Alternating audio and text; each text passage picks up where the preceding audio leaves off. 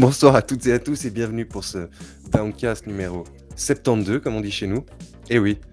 Ah non, bon bah écoutez, je pense que Marc va vouloir euh, réévaluer nos relations au sein Non, non, de non, Downgrade. écoute, mon cher Digo, Donc, euh, c'est bien que je- ton je crois que ce contrat- soir, je vais être obligé de lui céder la parole et de le laisser présenter. Adieu. alors est-ce que, est-ce que tout d'abord vous m'entendez? Est-ce que vous m'entendez correctement? Oui, on t'entend. Allô? On t'entend, on t'entend. Toujours peur que vous m'entendiez avec un léger décalage, mais voilà. Donc, euh, c'est à moi, du coup, que, revient cet immense honneur de représenter à nouveau euh, le Doncast. En tout cas, au moins pour, ce, pour cet opus, on verra, on verra pour l'avenir si jamais euh, on reste sur cette base-là. Aussi, notre cher Diego, qui est tant réclamé, vous le savez, par le public, parce que évidemment, c'est notre nouvelle tête d'affiche maintenant, reviendra aux commandes de cette, charge qu'il incombe de présenter euh, ces Doncasts. Mais non, cette fois-ci, c'est moi. Donc, bienvenue dans ce Doncast numéro 72, Diego. 72, qu'on dit, qu'on dit par ici. Euh, et euh, évidemment, pour ce Doncast, je suis donc malheureusement, malgré tout, accompagné par, par Diego qui est, qui est là pour nous surveiller. Salut Diego. Bonsoir. Toujours son charisme, toujours sa belle voix suave. Sachez malgré tout que pour une fois, Diego n'a rien foutu. Ça, c'est suffisamment rare pour le dire quand même. Et oui, et oui, je suis venu les pieds en éventail, les pieds sous la table. J'ai rien fait ce soir. Rien du tout. Ah, ça, c'est c'est une nouvelle résolution, c'est ça, pour ce- cette belle année de 2022 Non, non. D'ailleurs, on en profite très bien. peut-être pour vous, souhaiter à tous une belle année, évidemment, une bonne année, en espérant que ça soit une belle année euh, pleine de santé, euh, pleine de bonnes choses et aussi pleine de, de- de jeux vidéo, parce que c'est un peu de ça en général qu'on parle. Et il y a évidemment notre cher ami euh, Babi. Salut Babi, euh, toujours avec nous. hein. Oui, toujours. Comment ça, toujours avec nous Genre, super, ok. Ouais, rassurez-vous, toujours la banane, toujours debout, effectivement. Et je pense qu'aujourd'hui, bah, du coup, ça fait un petit mois qu'on n'a pas enregistré de podcast d'actualité, on va dire ça comme ça. Donc aujourd'hui, euh, très clairement, ça risque d'être un petit peu dodu. Euh, je vais te laisser dérouler le programme, d'ailleurs. Euh, oui, d'ailleurs, le programme que j'ai évidemment tout à fait en tête, puisqu'on va parler tout d'abord donc du classique, vous le savez désormais classique, tout le monde s'en fout, mais de Babi, qui reviendra évidemment d'une manière plutôt large sur l'actualité du jeu vidéo. On s'arrêtera sur l'une de ces actualités, je ne sais pas si je la spoil tout de suite, là, sur l'une de ces actualités, voilà, en, en fin de, en fin de tout le monde pour en parler un petit peu plus longuement, mais je pense que si vous avez bien suivi l'actualité euh, vidéo- vidéoludique pardon, de cette semaine, vous savez de quoi on va parler. Euh, suite à quoi, nous ferons une petite chronique de moi-même, par moi-même, voilà, euh, préparée par moi-même, euh, présentée malgré tout en image par notre monteur officiel, qui même s'il ne faut rien, se chargera malgré tout de nous montrer quelques vidéos. N'est-ce pas, mon cher Diego? Reste, reste actif. Ok, Et on Kojima. finira. Oui, évidemment, oui, par, euh, par Hideo Kojima. euh. Euh, et euh, on finira, avant évidemment le classique tour de table, on finira aussi par un petit mal aimé, si j'ai bien suivi, de, de notre cher ami Babi, en espérant malgré tout que tout ça ne soit pas trop long, ne serait-ce que pour vous et pour nous, et pour ma santé évidemment personnelle, vous le savez. Donc voilà, donc euh, mon cher Babi, je te laisse attaquer avec ton Tout le monde s'en fout, mais. Tout à fait. Tiens, d'ailleurs, qu'est-ce que t'as mangé ce soir? Euh, Ah oui, allez. je l'ai dit tout à l'heure en off, mais j'ai mangé du saumon, voilà. Ok, donc Pour faire Tout le monde s'en fout, c'est votre, euh, votre saumon de, de news. Ça n'a plus aucun sens ce truc, mais enfin, c'est pas grave. Donc, du coup, voilà, comme annoncé précédemment, ça va être un petit peu dodu parce qu'il y a eu pas mal de news. On a traité aussi quelques news durant le, le bilan de l'année. Donc, euh, voilà, il y a des trucs qui ont sauté. Il y a, il y a eu, mine de rien, je trouve, pour une fin d'année, un début d'année, euh, quand même pas mal de news assez intéressantes, mine de rien. Donc, je vais essayer d'être assez rapide. Babyboul, si elles sont OSEF, je vais te couper, mais d'une violence. Mais vas-y, mais si, tu veux. Je crois qu'on on me traite de père dodu dans le chat, c'est incroyable. Euh, voilà, donc call me père dodu à partir de maintenant, puisque tout le monde s'en fout, mais Tencent a racheté Turtle Rock Studios. Voilà, est-ce que ça vous intéresse ou on s'en fout? Ouais, ouais. Bah, c'est, Ouais, c'est- ok. bon. Visiblement, c'est un podcast euh, fait, fait plein de rachats, en tout cas, et celui-ci, il est quand même pas anodin, quoi. Turtle Rock, c'est pas, c'est pas n'importe Ouais. Turtle Rock, C'est vraiment c'est... un amateur. On ne parle pas de rachat, on parle de réévaluation des relations. Pardon, excuse-moi, excuse-moi. Oui, bon, Diego, tu... est-ce que tu peux patienter encore quelques instants, s'il te plaît? Non, mais voilà, du coup, pas de montant dévoilé, donc le géant chinois qui rachète à tour de bras des studios. Euh, et dans tous les cas, bah, Turtle Rock Studios, qu'est-ce que c'est? Eh bien, c'est Evolve, principalement, et donc, euh, bah, tout récemment, Back 4 Blood. Donc, Bah, les euh, 4 Dead, surtout. Non, Ça, les je 4 veux Dead- Alors oui et non, parce qu'en fait, il y a plus per- il y a 3-4 personnes qui restent de l'équipe de développement de Left 4 Dead. Quand tu regardes Ah, au générique, d'accord. c'est juste de nom en fait finalement. Donc euh, Ah bon, bah, quand, je suis désolé, mais quand tu regardes, euh, du coup, Back 4 Blood, c'est quand même les 4 Dead, quoi. Oui, c'est 4 Dead 3 avec une énorme moustache, mais enfin, bref. Euh, bref, dans tous les cas, donc tout le monde s'en fout, mais et là je trouve ça plutôt cool. Riot Games va verser donc 100 millions de dollars pour dédommager les victimes de harcèlement et de discrimination au sein de son entreprise. Donc, il serait question apparemment de 2300 employés et ex-employés, donc employés EES évidemment, donc qui seraient concernés par ces, par ces harcèlements divers et variés depuis, je crois, 2013 ou 2014 en gros. Donc, c'est plutôt, plutôt cool. Et donc, pour information, ce n'est pas Riot Games qui s'est dit tiens, on va verser 100 millions c'est parce qu'en fait, il y a une réévaluation, je crois, à un moment, et en gros, ils sont un petit peu fait taper sur les doigts parce que je crois qu'à la base, ils voulaient donner euh, beaucoup moins. Je crois que c'était 10 millions, un truc comme ça. Et, euh, dans tous les cas, bah, je trouve ça toujours, euh, toujours assez. c'est, enfin, le, préjudice est toujours naze de base, mais du coup, que ça se termine comme ça, je trouve ça plutôt, plutôt bien. Je sais pas ce que vous en pensez à ce niveau-là, mais bon, c'est toujours mieux que rien, j'ai envie de dire. Tout à fait. Voilà, ça n'efface rien, mais c'est déjà mieux que rien. C'est ça. Euh, tout le monde s'en fout, mais alors CD Projekt, est-ce que vous vous souvenez lors de la sortie euh, de Cyberpunk 2077, il y avait un collectif de d'investisseurs, je crois, d'actionnaires qui s'étaient dit euh, c'est quoi ce jeu? Vous nous avez menti sur la marchandise, tout ça, tout ça. On va lancer une, un recours collectif. Eh bien, on a eu le résultat il y a quelques semaines, je crois, et donc CD Projekt a dû payer donc 1 850 000 dollars en guise de dédommagement pour le lancement du jeu ce qui paraît assez peu euh, quand tu te dis qu'ils ont, je crois, engrangé 350 euh, millions de dollars rien qu'en euh, rien qu'avec les précommandes du jeu. En gros, le jeu était déjà remboursé rien qu'avec les précommandes. Donc c'est absolument risible comme, comme truc, je, trouve ça assez, assez délirant. mais enfin bref. D'ailleurs, on n'a toujours pas de. Apparemment, ça, a l'air de bouger visiblement euh, du côté de Cyberpunk, puisque euh, le patch euh, nouvelle génération devrait, devrait pas tarder, je suppose. en tout cas, il y a déjà des choses qui ont été uploadées sur Steam, a priori. C'est ça, tout à fait. avec ça, ils auraient pu acheter tellement de studios. oui, oui, c'est sûr. allez, tout le monde s'en fout, mais Ken Levine, le génial créateur de la licence Bioshock, oh ne serait finalement pas si génial que ça. Et oui, effectivement. Dans un papier publié sur Bloomberg par Jason Schreier, le journaliste revient sur la difficulté du créateur à communiquer avec ses équipes notamment, et son studio qu'il a fondé après la fermeture, d'ailleurs euh, un petit peu étrange, moi j'ai trouvé à l'époque d'Irrational Games, on ne sait pas trop pourquoi le studio a été fermé, euh, je pense que c'était peut-être... Euh, non, je ne vais, pas, pas faire de, de, trucs sur la comète, mais c'était un peu bizarre, je trouve, la fermeture du studio, enfin bref. Il est parti, il a, fondé le studio Ghost Story Games, et donc euh, durant ces huit années d'activité, eh bien, il n'y a toujours rien. Ce qui vient à, se, prononcer sur le fait que, eh bien, Ken Levine est un, personnage assez, euh, assez perturbant, notamment au niveau de ses équipes. C'est un créateur qui a l'air, visiblement, selon toujours le, papier de Bloomberg, euh, eh bien, de, le oui. on ne le dira pas.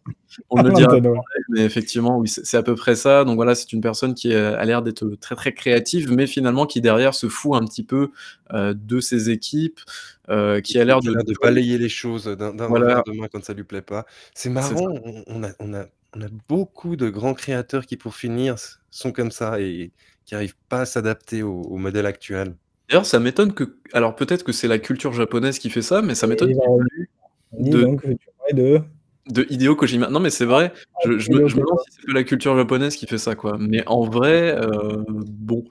Pas si un enculé que ça, peut-être. Peut-être, mais peut-être qu'il faut se poser la question aussi, effectivement. Peut-être que c'est peut-être un gentil, euh, un gentil patron, je ne sais pas.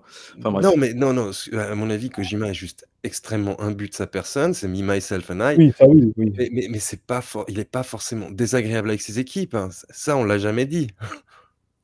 Oui, alors, pour, revenir au cas de, Bioshock, il faut quand même rappeler que, alors je sais pas ce qu'il en est de Bioshock 1 et 2, mais le 2, je crois qu'il n'avait pas été développé par, par eux, non? Je, je non, plus Australie, je crois. Euh, mais en revanche, pour Bioshock Infinite, on se souvient, pour ceux qui avaient suivi un peu de développement, que ça avait été une, un développement chaotique. Quoi. Alors moi, je, trouve que malheureusement, le, jeu d'ailleurs empathie au final, même s'il a été très très bien reçu. Mais euh, on était quand même arrivé au point où Rod Ferguson, on parle de Rod Ferguson, hein, que j'ai beaucoup d'empathie pour lui, mais c'est pas non plus, euh, je pense, le, le, plus grand créateur et génie de, cette industrie, qui est venu faire un peu de doctoring sur le, sur le jeu pour pouvoir le, boucler, le finir. Euh, ça voulait bien dire que de toute manière, ça se passait pas bien. Et j'imagine maintenant qu'on sait ça, que c'est aussi parce que bah, ça se passe pas bien avec Candy Wine et que, ou Levin d'ailleurs, je sais pas comment on dit. Et que du coup, bah, c'est, voilà. ça, ça, pèse évidemment sur le développement de ce genre de choses. Quoi. Maintenant, euh, on verra pour le, pour le quatrième. Je sais même pas qui s'en occupe d'ailleurs. C'est un studio qui a été remonté exprès chez Touquet, il me semble. Mais, euh, avec des anciens, du coup, on sait pas? Avec des anciens de. Euh, oui, alors attends, c'est quoi, euh, comme studio? Je me souviens plus exactement le nom du studio, mais effectivement, je crois que c'est avec des anciens et c'est un ouais, en gros, ils sont repartis vraiment sur un petit peu la même base, donc euh Rational Games, comment il s'appelle? Excellent.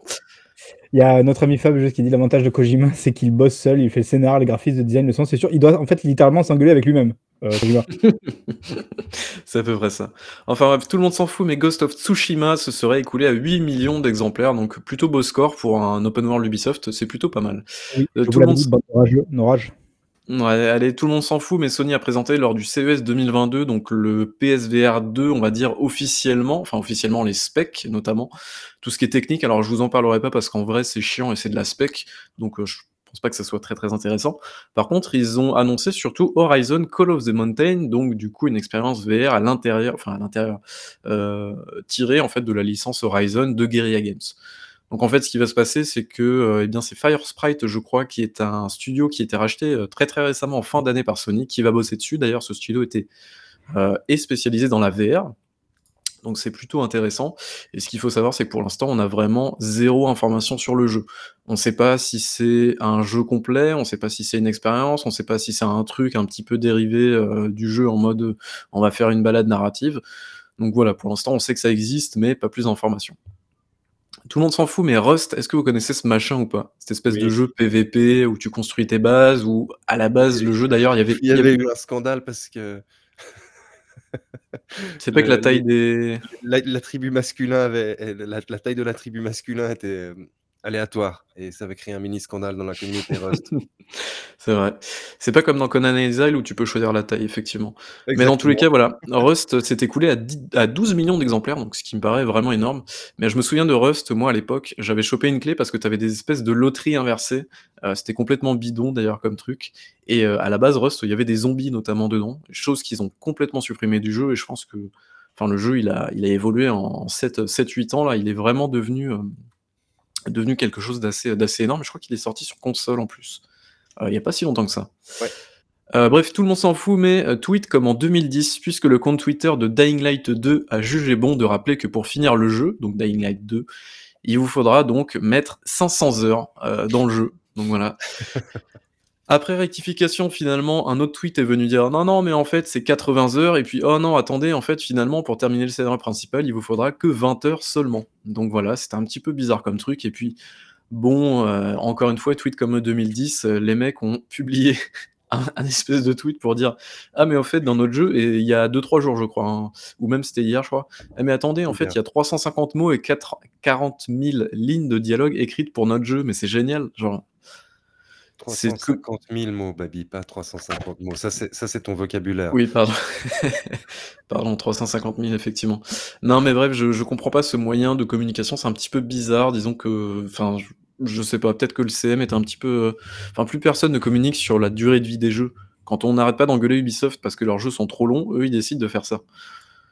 Enfin bon, c'est pas très bah, grave. c'est d'autant plus malvenu, alors évidemment, au-delà du fait que c'est un petit peu anachronique, qu'il faut quand même rappeler, et moi j'hésiterai pas à le rappeler au-delà du fait que je n'attends absolument pas ce jeu, que quand même c'était un développement aussi catastrophique et qu'il y a eu beaucoup, beaucoup de problèmes, beaucoup de polémiques en interne euh, autour de ce développement, euh, notamment pour le fameux, je crois que c'était le, mec qui s'occupait du scénario à la base. Alors, je sais voilà, euh, qui a eu pas mal de, problèmes au cul. Voilà, donc euh, tu vois, je trouve que c'est un peu malvenu de dire, eh, vous avez vu comment on a fait un peu euh, cruncher, nos, mecs pour qu'ils puissent vous proposer plein de trucs super rouleaux à faire pendant 500 heures.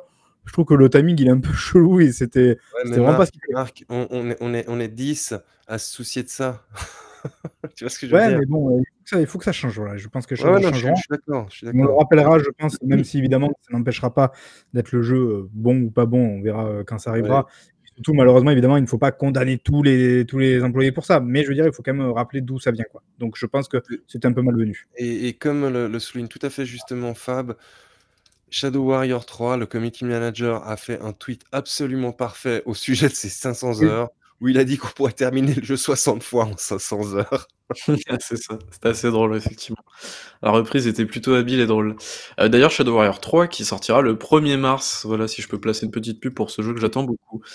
Tout le monde s'en fout, mais Microsoft va fermer Forza Street durant le printemps 2020. Est-ce que vous avez déjà joué à ce machin qui est un free-to-play, je crois Non. Ok, bon bah voilà, fin de la news.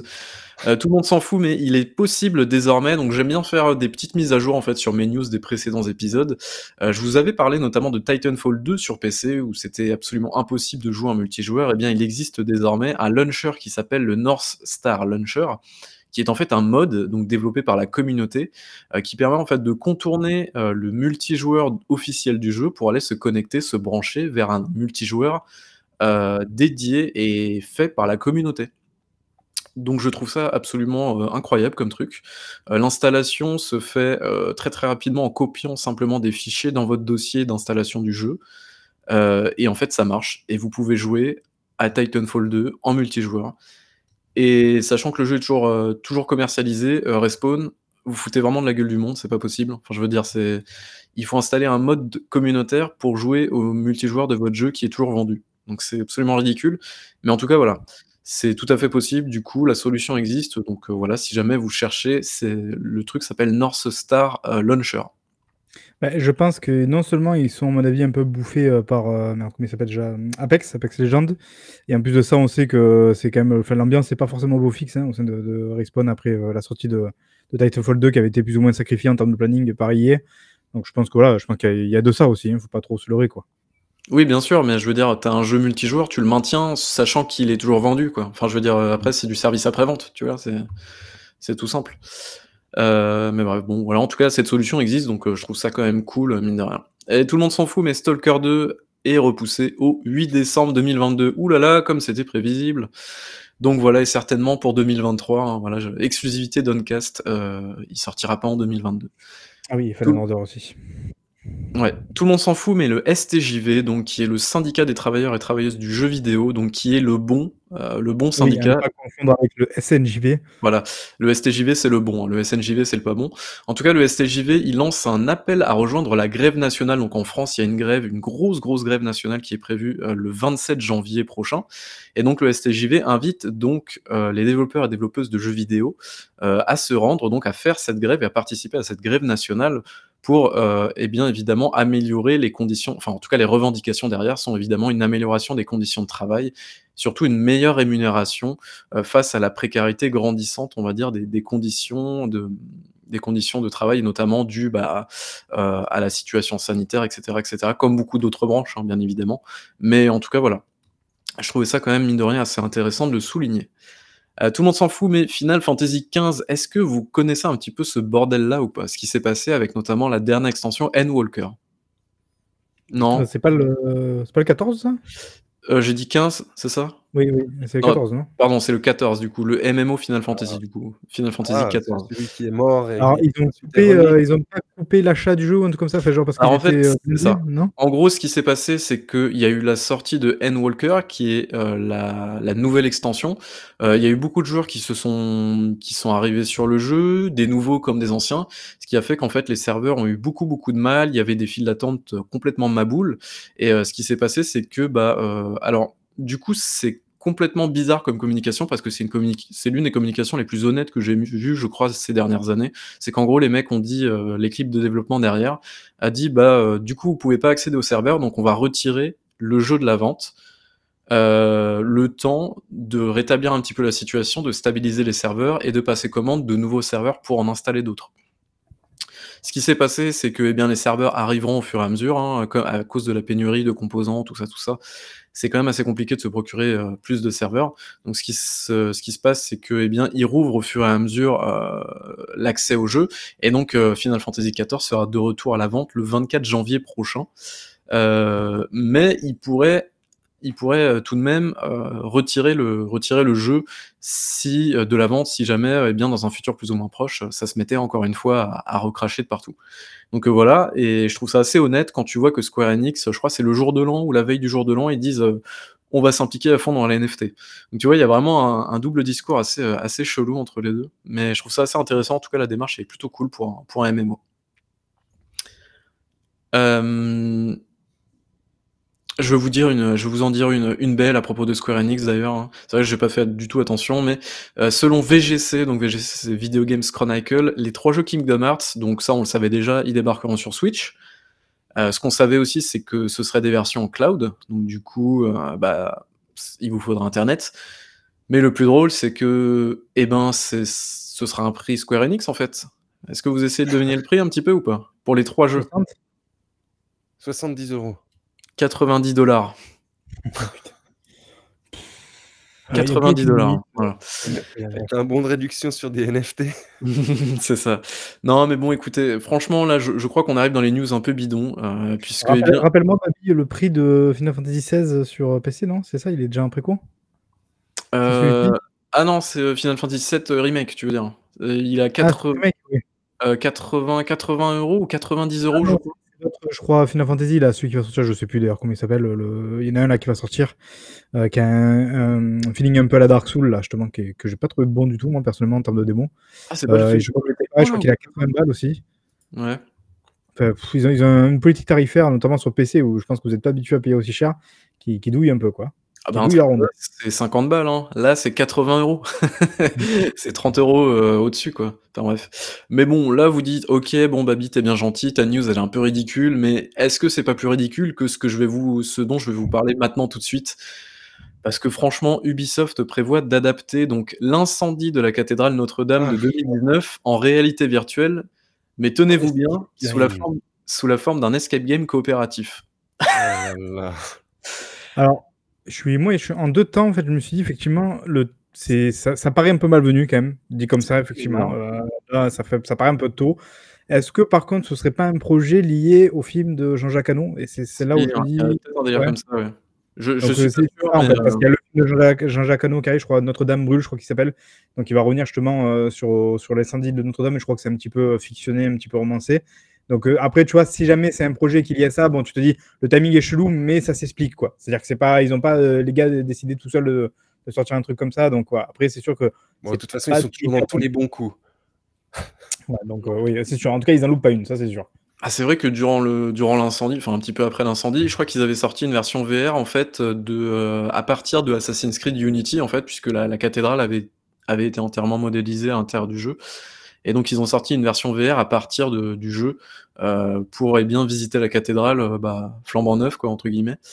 Heu, et puis et puis voilà. Moi, j'aurais beaucoup apprécié qu'ils développent en VR un escape game de dans lequel le but est de de s'échapper justement d'Ubisoft et des aux prédateurs bureau sexuels. ouais. Retrouver, voilà, Aller toute chercher la de la cocaïne et des prostituées. On va horreur. chercher la sortie, je là là, je me dis: «Au moins, les gars, vous auriez fait un peu après un peu d'autodérision», même si là aussi, ça aurait été un peu malvenu, mais bon, voilà. C'est peut-être ça plutôt qu'on attend tous, quoi. Vous êtes horribles, vraiment, vous êtes horribles. Tout le monde s'en fout, mais Take-Two a racheté l'éditeur mobile Zynga pour la bagatelle de 12 000 000 $. Bon, là, c'est Ouais. 12 Un 000 000 c'est quand même record dans la somme des des rachats.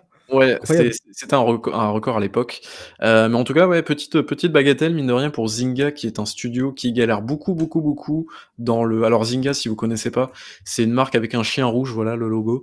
Et en fait, heu, eh bien, ils font beaucoup de jeux, notamment qui sont disponibles à la fois sur Facebook, heu, mais aussi en en mobile. Et genre, ils ont vous allez sur leur page, sur leur site, il y a 50-60 jeux. Donc c'est un truc de fou. Ils ont en, énormément heu, parmi les jeux, il y avait notamment celui qui était à l'époque un truc en tout cas un petit peu célèbre sur Facebook, le fameux Farmville qui avait beaucoup, beaucoup marché à l'époque sur, sur Facebook.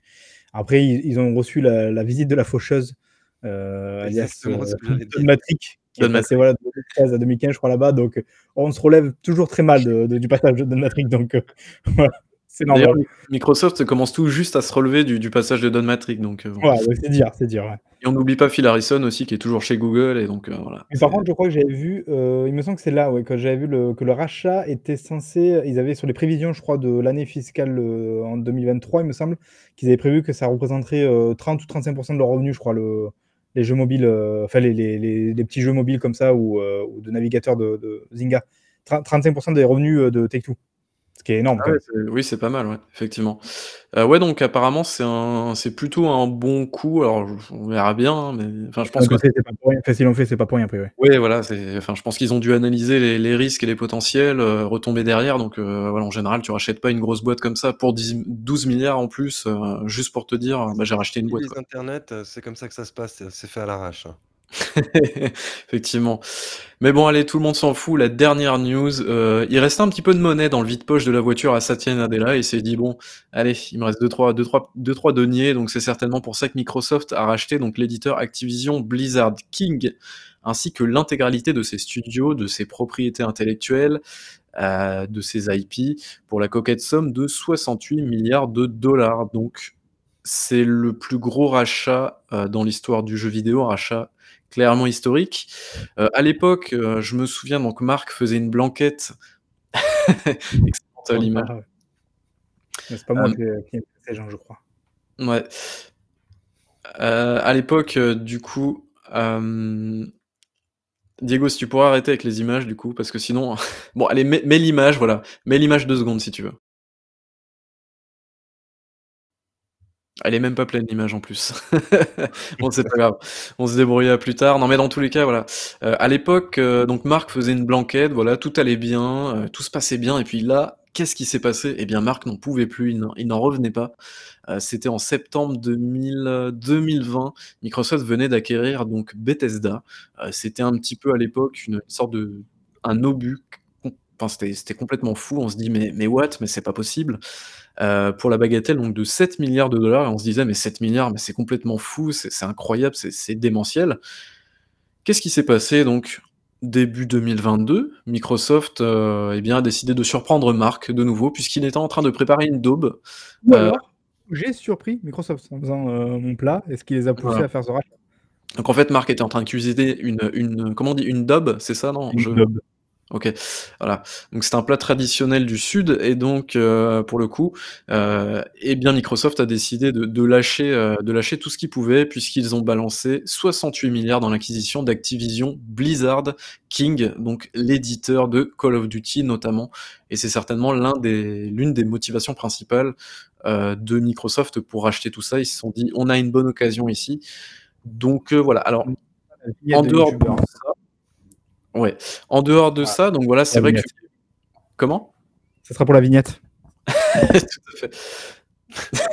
Voilà, il nous fait la vignette déjà, nickel.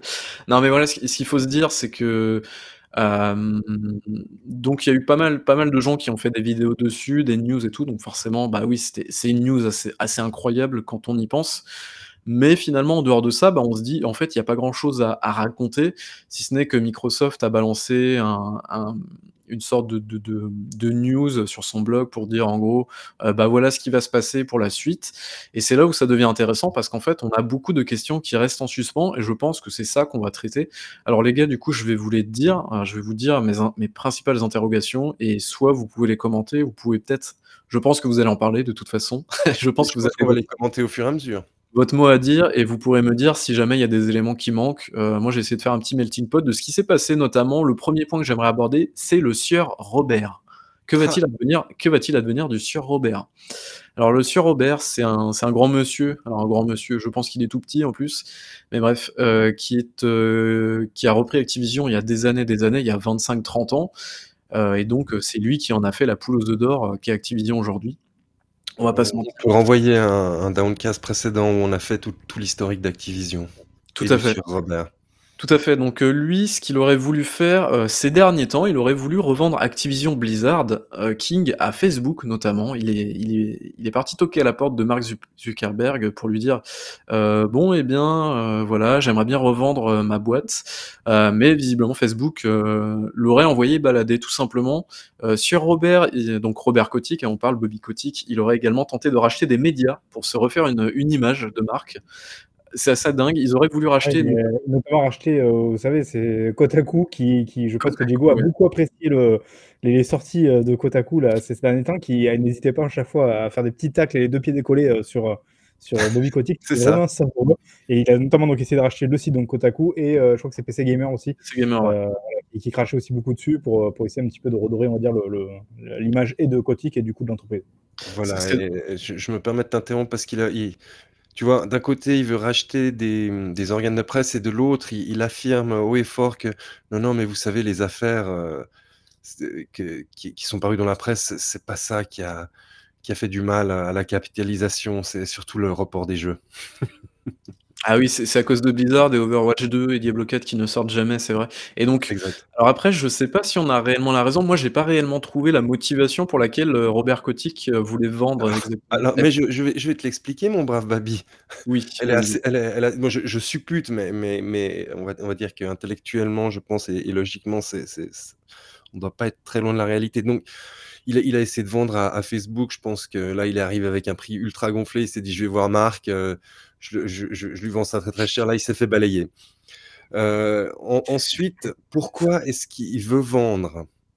Parce que malgré tout ce qu'il dit, ce qui s'est passé chez Activision Blizzard a quand même fait beaucoup de bruit et il y a quand même des autorités supérieures américaines qui se sont mêlées de ces affaires et même si on essaie de nous dire: «Non, non, les actionnaires, rien de rien, ils sont derrière lui», je pense qu'ils étaient plus complètement derrière lui et le fait est, c'est que si il se fait renvoyer par l'actionnariat, bah, c'est un des scénarios où il touche le moins d'argent.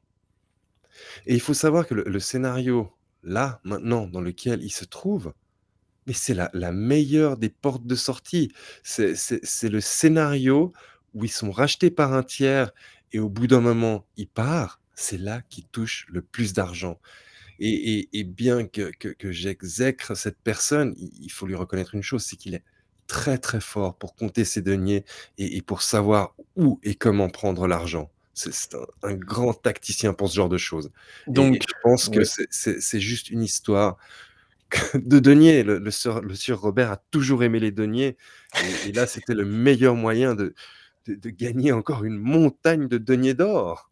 Mouais, Beh, c'est ce je qui est assez drôle, c'est que je me souviens encore, il y a pas si longtemps que ça, entre donc notre cher Babi, notre cher Diego, il y avait donc 2 camps. Il y avait Babi qui disait que: «Non, non, il restera quoi qu'il arrive» et il y avait Diego qui disait: «C'est pas possible, sa position est pas tenable, il finira par sauter» et bah, le mec a réussi à trouver un entre-deux assez incroyable. Il vous a fait il a il a fait un triple Axel au-dessus de vous pour réussir à trouver une 3e porte de sortie et là et en Oui, plus, il a dit, c'est où il gagne le plus d'argent, quoi.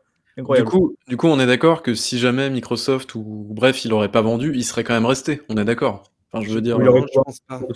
Je pense qu'il était pas aussi à l'aise que ce que que ce que voulait, que ce que laissaient transparaître les communiqués de presse.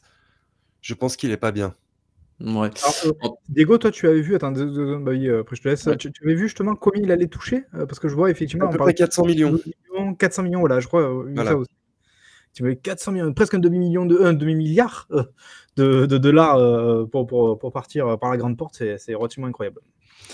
Ouais, en gros, alors voilà, ce ce qu'il faut comprendre, c'est que donc, heu, sieur, heu, Robert donc, heu, restera à l'intérieur d'Activision et donc supervisera un petit peu la, la fusion avec Microsoft, heu, jusqu'en, heu, juin 2023. Donc ça, c'est ce qu'on nous annonce dans le communiqué de Microsoft, heu et jusqu'à, heu, jusqu'à juin 2023, donc, heu, sieur Robert restera, heu, sur son trône, assis sur ses, heu, nombreux deniers. Hem et ce qu'il faudra bien se dire, c'est que donc le mec va partir déjà d'1 avec, heu, l'intégralité de ses actions parce que, bah, en fait, ça fait des années qu'il est là-bas et le mec, il a des actions, il a énormément d'actions d'Activision. Donc dans tous les cas, même s'il se fait virer, le mec, il aura toujours des billes dans la société. Non, non, non, Non? non, non, Microsoft rachète l'intégralité des actions à 95 $ pièce. Il lui rachète ses actions lui? Bah oui. Beh, dans tous les cas, il est gagnant. Mais oui.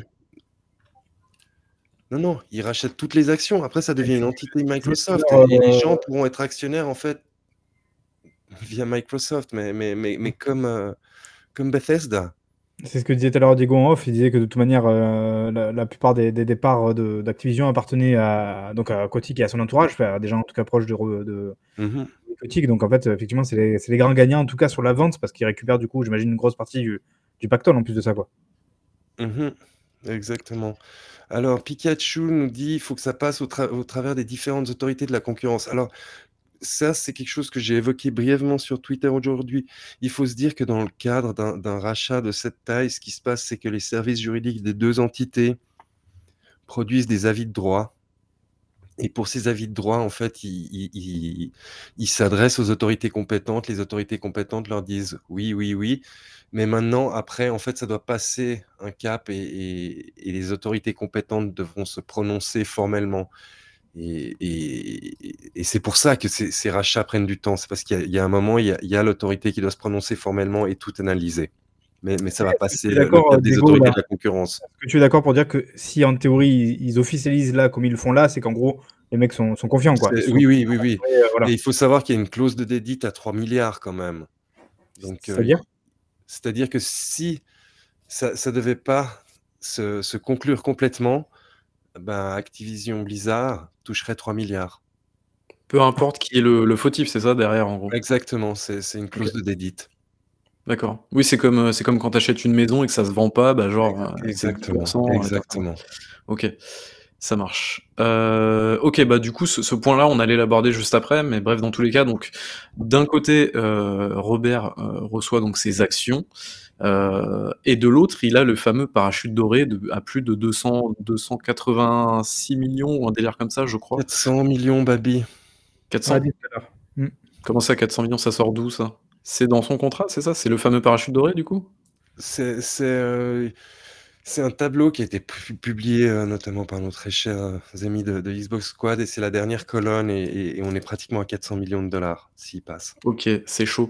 Euh, mais en tout cas, voilà, ça, c'est inscrit dans son contrat, hein, si je dis pas de bêtises, c'est bien ça? Mmh et en plus de ça, euh, c'est ce que disait, c'était très intéressant Oscar Le Maire, il disait, il faut bien comprendre qu'en plus en termes de storytelling, alors évidemment il y a toutes les polémiques et tout ce qui s'est passé qui entache un petit peu l'histoire, mais en termes de storytelling, ce qu'on retiendra peut-être plus tard de l'histoire, c'est que le mec est arrivé, qu'il a pris une société, alors j'allais dire qui est au plus bas, mais bon, peut-être pas exagéré, mais voilà. En faillite. Si, si, elle était en faillite, Marc qui était donc clairement en difficulté. Il a repris la société. Le mec repart euh, en revendant la société finalement, donc quasi 70 milliards de, dollars. Il y a vraiment un côté storytelling à l'américaine, euh, comme il les aime bien, euh, voilà, de dire l'homme qui est arrivé, qui a redressé la chose, qui a créé finalement un phénomène avec Call of Duty, même si évidemment c'est pas lui directement qui en est la, cause, et qui repart donc avec le pactole et tout le monde est heureux. Quoi. Et, finalement, ben, non seulement le gars il a de la thune, et il repart en plus potentiellement avec une image quand même d'entrepreneur qui, a réussi son coup. Quoi. De, pardon, de CEO qui a, reçu, qui a réussi son coup. Ouais, tout à fait. Euh, donc là, je pense que c'était le point le point Robert. Pour conclure, moi, je dirais que je suis un petit peu dégoûté qu'il parte de cette manière-là. Alors, il part pas par la grande porte non plus, mais je trouve qu'il part pas non plus par la petite. Euh, il part entre les deux, je dirais par la porte d'entrée, tout simplement. Euh, mais je suis vraiment ah, déçu. mais il y a aucune justice, tu sais, Oui, non, mais d'accord, le méchant, La de Usual Suspect, le mec repart et en fait, on a rien vu arriver et voilà, ça finit le film finit comme ça, quoi, comme un twist. C'est la même chose que, la, criminalité en col blanc, Babi. Il n'y a pas de justice quand il y a des gros ouais, en, comme ça. Tout cas, je, suis un, petit peu dégoûté si le mec s'en sort vraiment comme ça, un petit peu blanc comme neige. En plus, le fameux storytelling qui dirait effectivement, bah, il a rien fait, machin et tout. Mais effectivement, j'aimerais bien quand même qu'il réponde derrière euh, aux accusations, si procès il y a, évidemment. Donc, euh, ça serait bien que ça se passe de cette manière. Le second point que je voulais aborder, c'est notamment les problèmes d'antitrust. Alors ça, c'est pas spécialement euh, quelque chose qui, peut arriver. Enfin, si ça peut arriver, mais c'est pas obligatoire. Euh, alors dans le cas effectivement, comme, tu disais Diego, euh, bah pour le coup, je pense que s'ils l'ont annoncé, c'est qu'ils sont à peu près sûrs qu'il n'y aura pas de problème d'accroche ou rien du tout. Mais on ne sait jamais, parce que vu ce que Facebook se prend dans la, tête depuis quelques semaines maintenant, et ça risque de durer, euh, bah mais, n'oublie pas que Facebook a froissé les autorités américaines, notamment lors des dernières élections, avec tout ce qu'ils ont fait. et, Mark Zuckerberg a, presque menti, donc devant, devant un grand jury, donc je pense qu'ils l'ont un peu mauvaise contre Facebook. Bah, disons que j'ai l'impression que Facebook va faire un petit peu jurisprudence dans ce genre de truc-là, et je pense, moi c'est mon, c'est mon point de vue, mais si Facebook euh, se fait démonter et se fait démanteler, limite, pense que Google va passer derrière et peut-être d'autres entités. Après, je sais pas, je sais pas si, si ça peut se passer comme ça, mais, euh, mais voilà. On a l'impression évidemment de notre point de vue parce que, bah, c'est quand même ça ça donne quand même cette impression évidemment avec Microsoft Carré qui met, euh, donc 68 milliards, qui rachète un truc comme Activision qui nous semblait plus ou moins, on va dire, inatteignable en tout cas jusque-là. Ça donne l'impression effectivement que d'un coup, tu as ce géant Microsoft qui vient qui rachète la moitié, euh, du jeu vidéo, international et voilà. Sauf que certains ont très justement rappelé que, beh, déjà que Microsoft, même avec ce rachat, est toujours entre guillemets que troisième euh, du game, quoi, avec euh, d'ailleurs donc Tencent apparemment et donc Sony, ou PlayStation. J'ai pas réussi moi à trouver personnellement les chiffres exacts, surtout Tencent, je trouve que c'est assez obscur. Euh, sur les toutes dernières, euh, les tout derniers mois et les toutes dernières années. Euh, mais apparemment, donc voilà, ils se, se, trouvent en troisième position. Donc c'est-à-dire que, ok, donc ils sont en position de monopole, certains diraient, mais pas, pas tant que ça. Du coup, fait, genre, c'est pas ça a priori monopole, pas à ce point-là en tout cas. Exactement. Donc, euh, je vois pas où ça poserait problème. Ce serait presque pas juste, en fait, de, de, dire non, quoi. Enfin, genre, il y a un côté, euh, voilà, quoi. Donc, et après, bon, après, je sais pas du coup si tu veux en parler, Babi, quoi. Mais moi, euh, au-delà de, donc, du côté trust, je pense qu'en termes de stratégie, c'est, ça, ça, dit beaucoup, en fait, de Microsoft, quoi, ce, rachat. Ouais, la stratégie, on, va en venir, t'inquiète pas derrière. là, je voulais surtout, donc, le point antitrust est traité. ce que je voulais aborder maintenant, c'est, moi, c'est le, ce qui me paraît le plus important désormais, c'est le côté humain de la chose. C'est-à-dire que Activision Blizzard euh, King, c'est, euh, je crois, 10 000 employés euh, à travers le monde via, je crois, une petite dizaine de studios, ce qui est, ce qui est pas mal. Quid de la forme de pré-syndicat qui était en cours, notamment chez Activision Blizzard King, notamment avec les affaires qui ont eu lieu l'été dernier et qui sont toujours en cours, rappelons-le. Euh, que va-t-il advenir euh, de, ce, de cette espèce de, d'entraide entre employés qui se transforme peu à peu en, en petits syndicats? Euh, Est-ce que ça va perdurer durant l'ère Microsoft? On ne sait pas. concernant Blizzard d'ailleurs, est-ce que l'ensemble des studios vont continuer à bosser sur des Call Parce qu'actuellement c'est ce qui se passe. je veux dire, King, il bosse pas dessus, Blizzard non plus. Mais sinon, tous les autres, High Moon, euh, Raven, euh, Treyarch, euh, Infinity Ward. Et il y a six mois à peu près, justement, il y avait une news officielle disant que voilà, ça y est, à partir de maintenant, genre tous les studios d'Activision, en tout cas de du côté d'Activision, travaillent exclusivement sur Call of Duty. C'était relativement triste, a priori. Tout à fait. Donc, est-ce que euh, et je crois que tout à l'heure, euh, Phil Spencer a justement avoué un truc comme ça. Alors, est-ce que c'est un effet de manche ou pas? C'est certainement la communication. Phil Spencer est un très bon communicant, mais en tout cas a dit, euh, bah, nous, quand ces studios-là seront libérés un petit peu d'Activision, ils pourront rebosser sur des vrais projets. ils pourront développer, bah, de nouvelles licences s'ils veulent. Ils pourront récupérer des vieilles, vieilles licences d'Activision qui sont au placard, tout ça, tout ça. Voilà, Phil Spencer a notamment évoqué quelques vieilles licences, tu as raison et ça, c'est plutôt pas mal. Après, on verra si c'est un effet de manche ou pas. Euh, je pense que là, il va surtout falloir qu'on attende pour voir comment Microsoft va va va agir. De toute façon, les les les les employés, euh, sont quand même un peu encore sur les pattes arrière malgré le rachat, hein, ça change pas la problématique et il y a plusieurs tweets qui sont passés aujourd'hui en fin de journée où les gens espèrent que ces problématiques ne seront pas balayées sous le tapis et qu'ils pourront aller au bout de, leur processus. Hein, j'ai un truc, tu le sais, Diego, ou en tout cas si on sait comment ça se passe en général, parce que là, on l'a dit, il va falloir du coup un petit moment pour que l'achat soit validé et officiel, enfin vraiment officiel dans, dans toutes les grandes lignes. Donc jusque là, c'est bien donc Bobby Kotick qui garde la tête du bateau. Mais est-ce que du coup, il est soumis à genre un droit de regard de Microsoft? Est-ce que tu Alors, qu'il est libre ou est-ce que tu penses qu'il doit euh, quand même rendre des comptes Oui, oui, mais je pense qu'il doit y avoir des clauses comme ça parce qu'avec tout ce qui s'est passé, euh, Microsoft peut pas se permettre qu'il y, ait un nouveau scandale maintenant. Je, je, je pense qu'il doit y avoir des, des, clauses. Donc ça, ça c'est intéressant. Ils, vont, ils vont pas subir, euh, ils vont pas subir un an de coups de fouet, euh, genre pour se venger d'ailleurs avant le départ de, de Kotick a priori quoi. Non, non, je, pense que j'ose espérer, surtout que, que, que Phil Spencer s'était prononcé à ce sujet qu'il y a des clauses. Euh, Après, il est là le truc, c'est-à-dire qu'effectivement, tu l'as dit, on peut pas avoir de réponse aujourd'hui. Euh, ça, c'est des choses, c'est l'avenir qui nous le dira. En revanche, on peut euh, spéculer et supposer qu'avec tout ce qu'a pu dire Phil Spencer, avec toute l'image qu'il travaille depuis des mois, depuis des années, avec voilà l'image qu'ils essaient de donner à Microsoft, qui a, eu, qui a eu des fois un petit peu des, mini casseroles un peu aux fesses aussi, il faut pas l'oublier. je pense que c'est tout dans l'intérêt finalement de Phil Spencer d'être le plus clean possible et de justement de réussir à, à intégrer ça et, à être bien, bien vu en tout cas du côté des, des Exactement. Parce que ça va lui revenir deux fois plus fort dans la gueule sinon. Et là, je pense que ça va faire mal. Parce qu'évidemment, quand tu te permets euh, quelque part de donner des leçons, et, je trouve que c'est très audacieux, très juste de la part justement de Spencer, il faut derrière évidemment avoir le cul propre. Quoi. Donc, euh, donc je, pense que ça se passerait bien. Et je pense que du coup, euh, à fortiori, alors Fab peut-être nous le dira parce qu'ils sont plus spécialisés Xbox, mais je pense que c'est une bonne nouvelle du coup pour pour les employés d'Activision et compagnie de passer sous le giron Xbox, je pense que c'est la promesse de jour meilleur. Quoi. Ouais et après il faut pas oublier que que racheter un éditeur, un publisher comme Activision Blizzard, c'est pas uniquement des licences, hein, parce que c'est c'est pas les licences qui font les jeux, c'est les gens qu'il y a derrière. Donc ils ont tout mmh. intérêt à ce que les les gens soient bien traités et restent. Du coup, je recommande fortement à Microsoft de racheter aussi Vin Zampella au passage voilà, pour qu'il retravaille du coup sur Call of Duty, et qu'il puisse, retrouver, le roi. Ça pourrait être marrant, effectivement. Euh, non, mais voilà, toutes ces questions-là, en fait, ce sont des questions auxquelles on n'a pas de réponse. C'est des interrogations, je pense, qui sont légitimes et justement qu'on est en droit de se poser aujourd'hui. Euh, mais voilà, enfin, tout ça, on n'aura on n'aura pas la réponse avant avant que vous arrivez à entrevoir la stratégie de Microsoft derrière ça? C'est-à-dire qu'évidemment, là, ça paraît obvious de se dire que le bateau tanguait, euh, du côté d'Activision, donc comme on l'a dit, Bobby Kotick, avec tout intérêt, a réussi à trouver une porte de sortie, il l'a trouvé. De l'autre côté, je pense qu'on peut pas nier qu'il y avait aussi un intérêt de la part de Microsoft dans le sens où bah, c'est quand même l'opportunité de récupérer un éditeur qui a des licences fortes, tu l'as dit euh, Diego, qui a des ressources aussi intéressantes et compagnie. Fait même, on n'en parle pas, beaucoup, mais le côté évidemment King avec Candy Crush ou des, jeux comme ça, bah, c'est quand même aussi des, grosses forces de frappe, ça il faut pas le nier, sur des secteurs où Microsoft n'est pas forcément le plus présent, plus je pense, euh, si je dis pas de bêtises. Bah, non, tout à fait. donc bah, c'est très intéressant. Grâce à King, euh, Microsoft pourra se positionner mieux du côté mobile. Du côté casual, et mais qui dit mobile dit cloud gaming. Donc finalement, On est sur quelque chose qui converge. D'ailleurs, évidemment, on en revient toujours au sacro-saint Game Pass parce que je pense que c'est la pierre angulaire de tout ça. Quoi. Marc. Marc, on va y venir au Game Pass. J'ai l'impression que tu voulais conclure et je voulais pas. Non, non, en fait, j'avais pas fini pour le côté humain. Juste, je conclue, les gars, et après, on va parler des jeux. Vous inquiétez pas, le Game Pass, tout ça, tout ça. Je sais qu'il faut placer votre petite publicité, il faut qu'on prenne le chèque à la fin, tout va bien.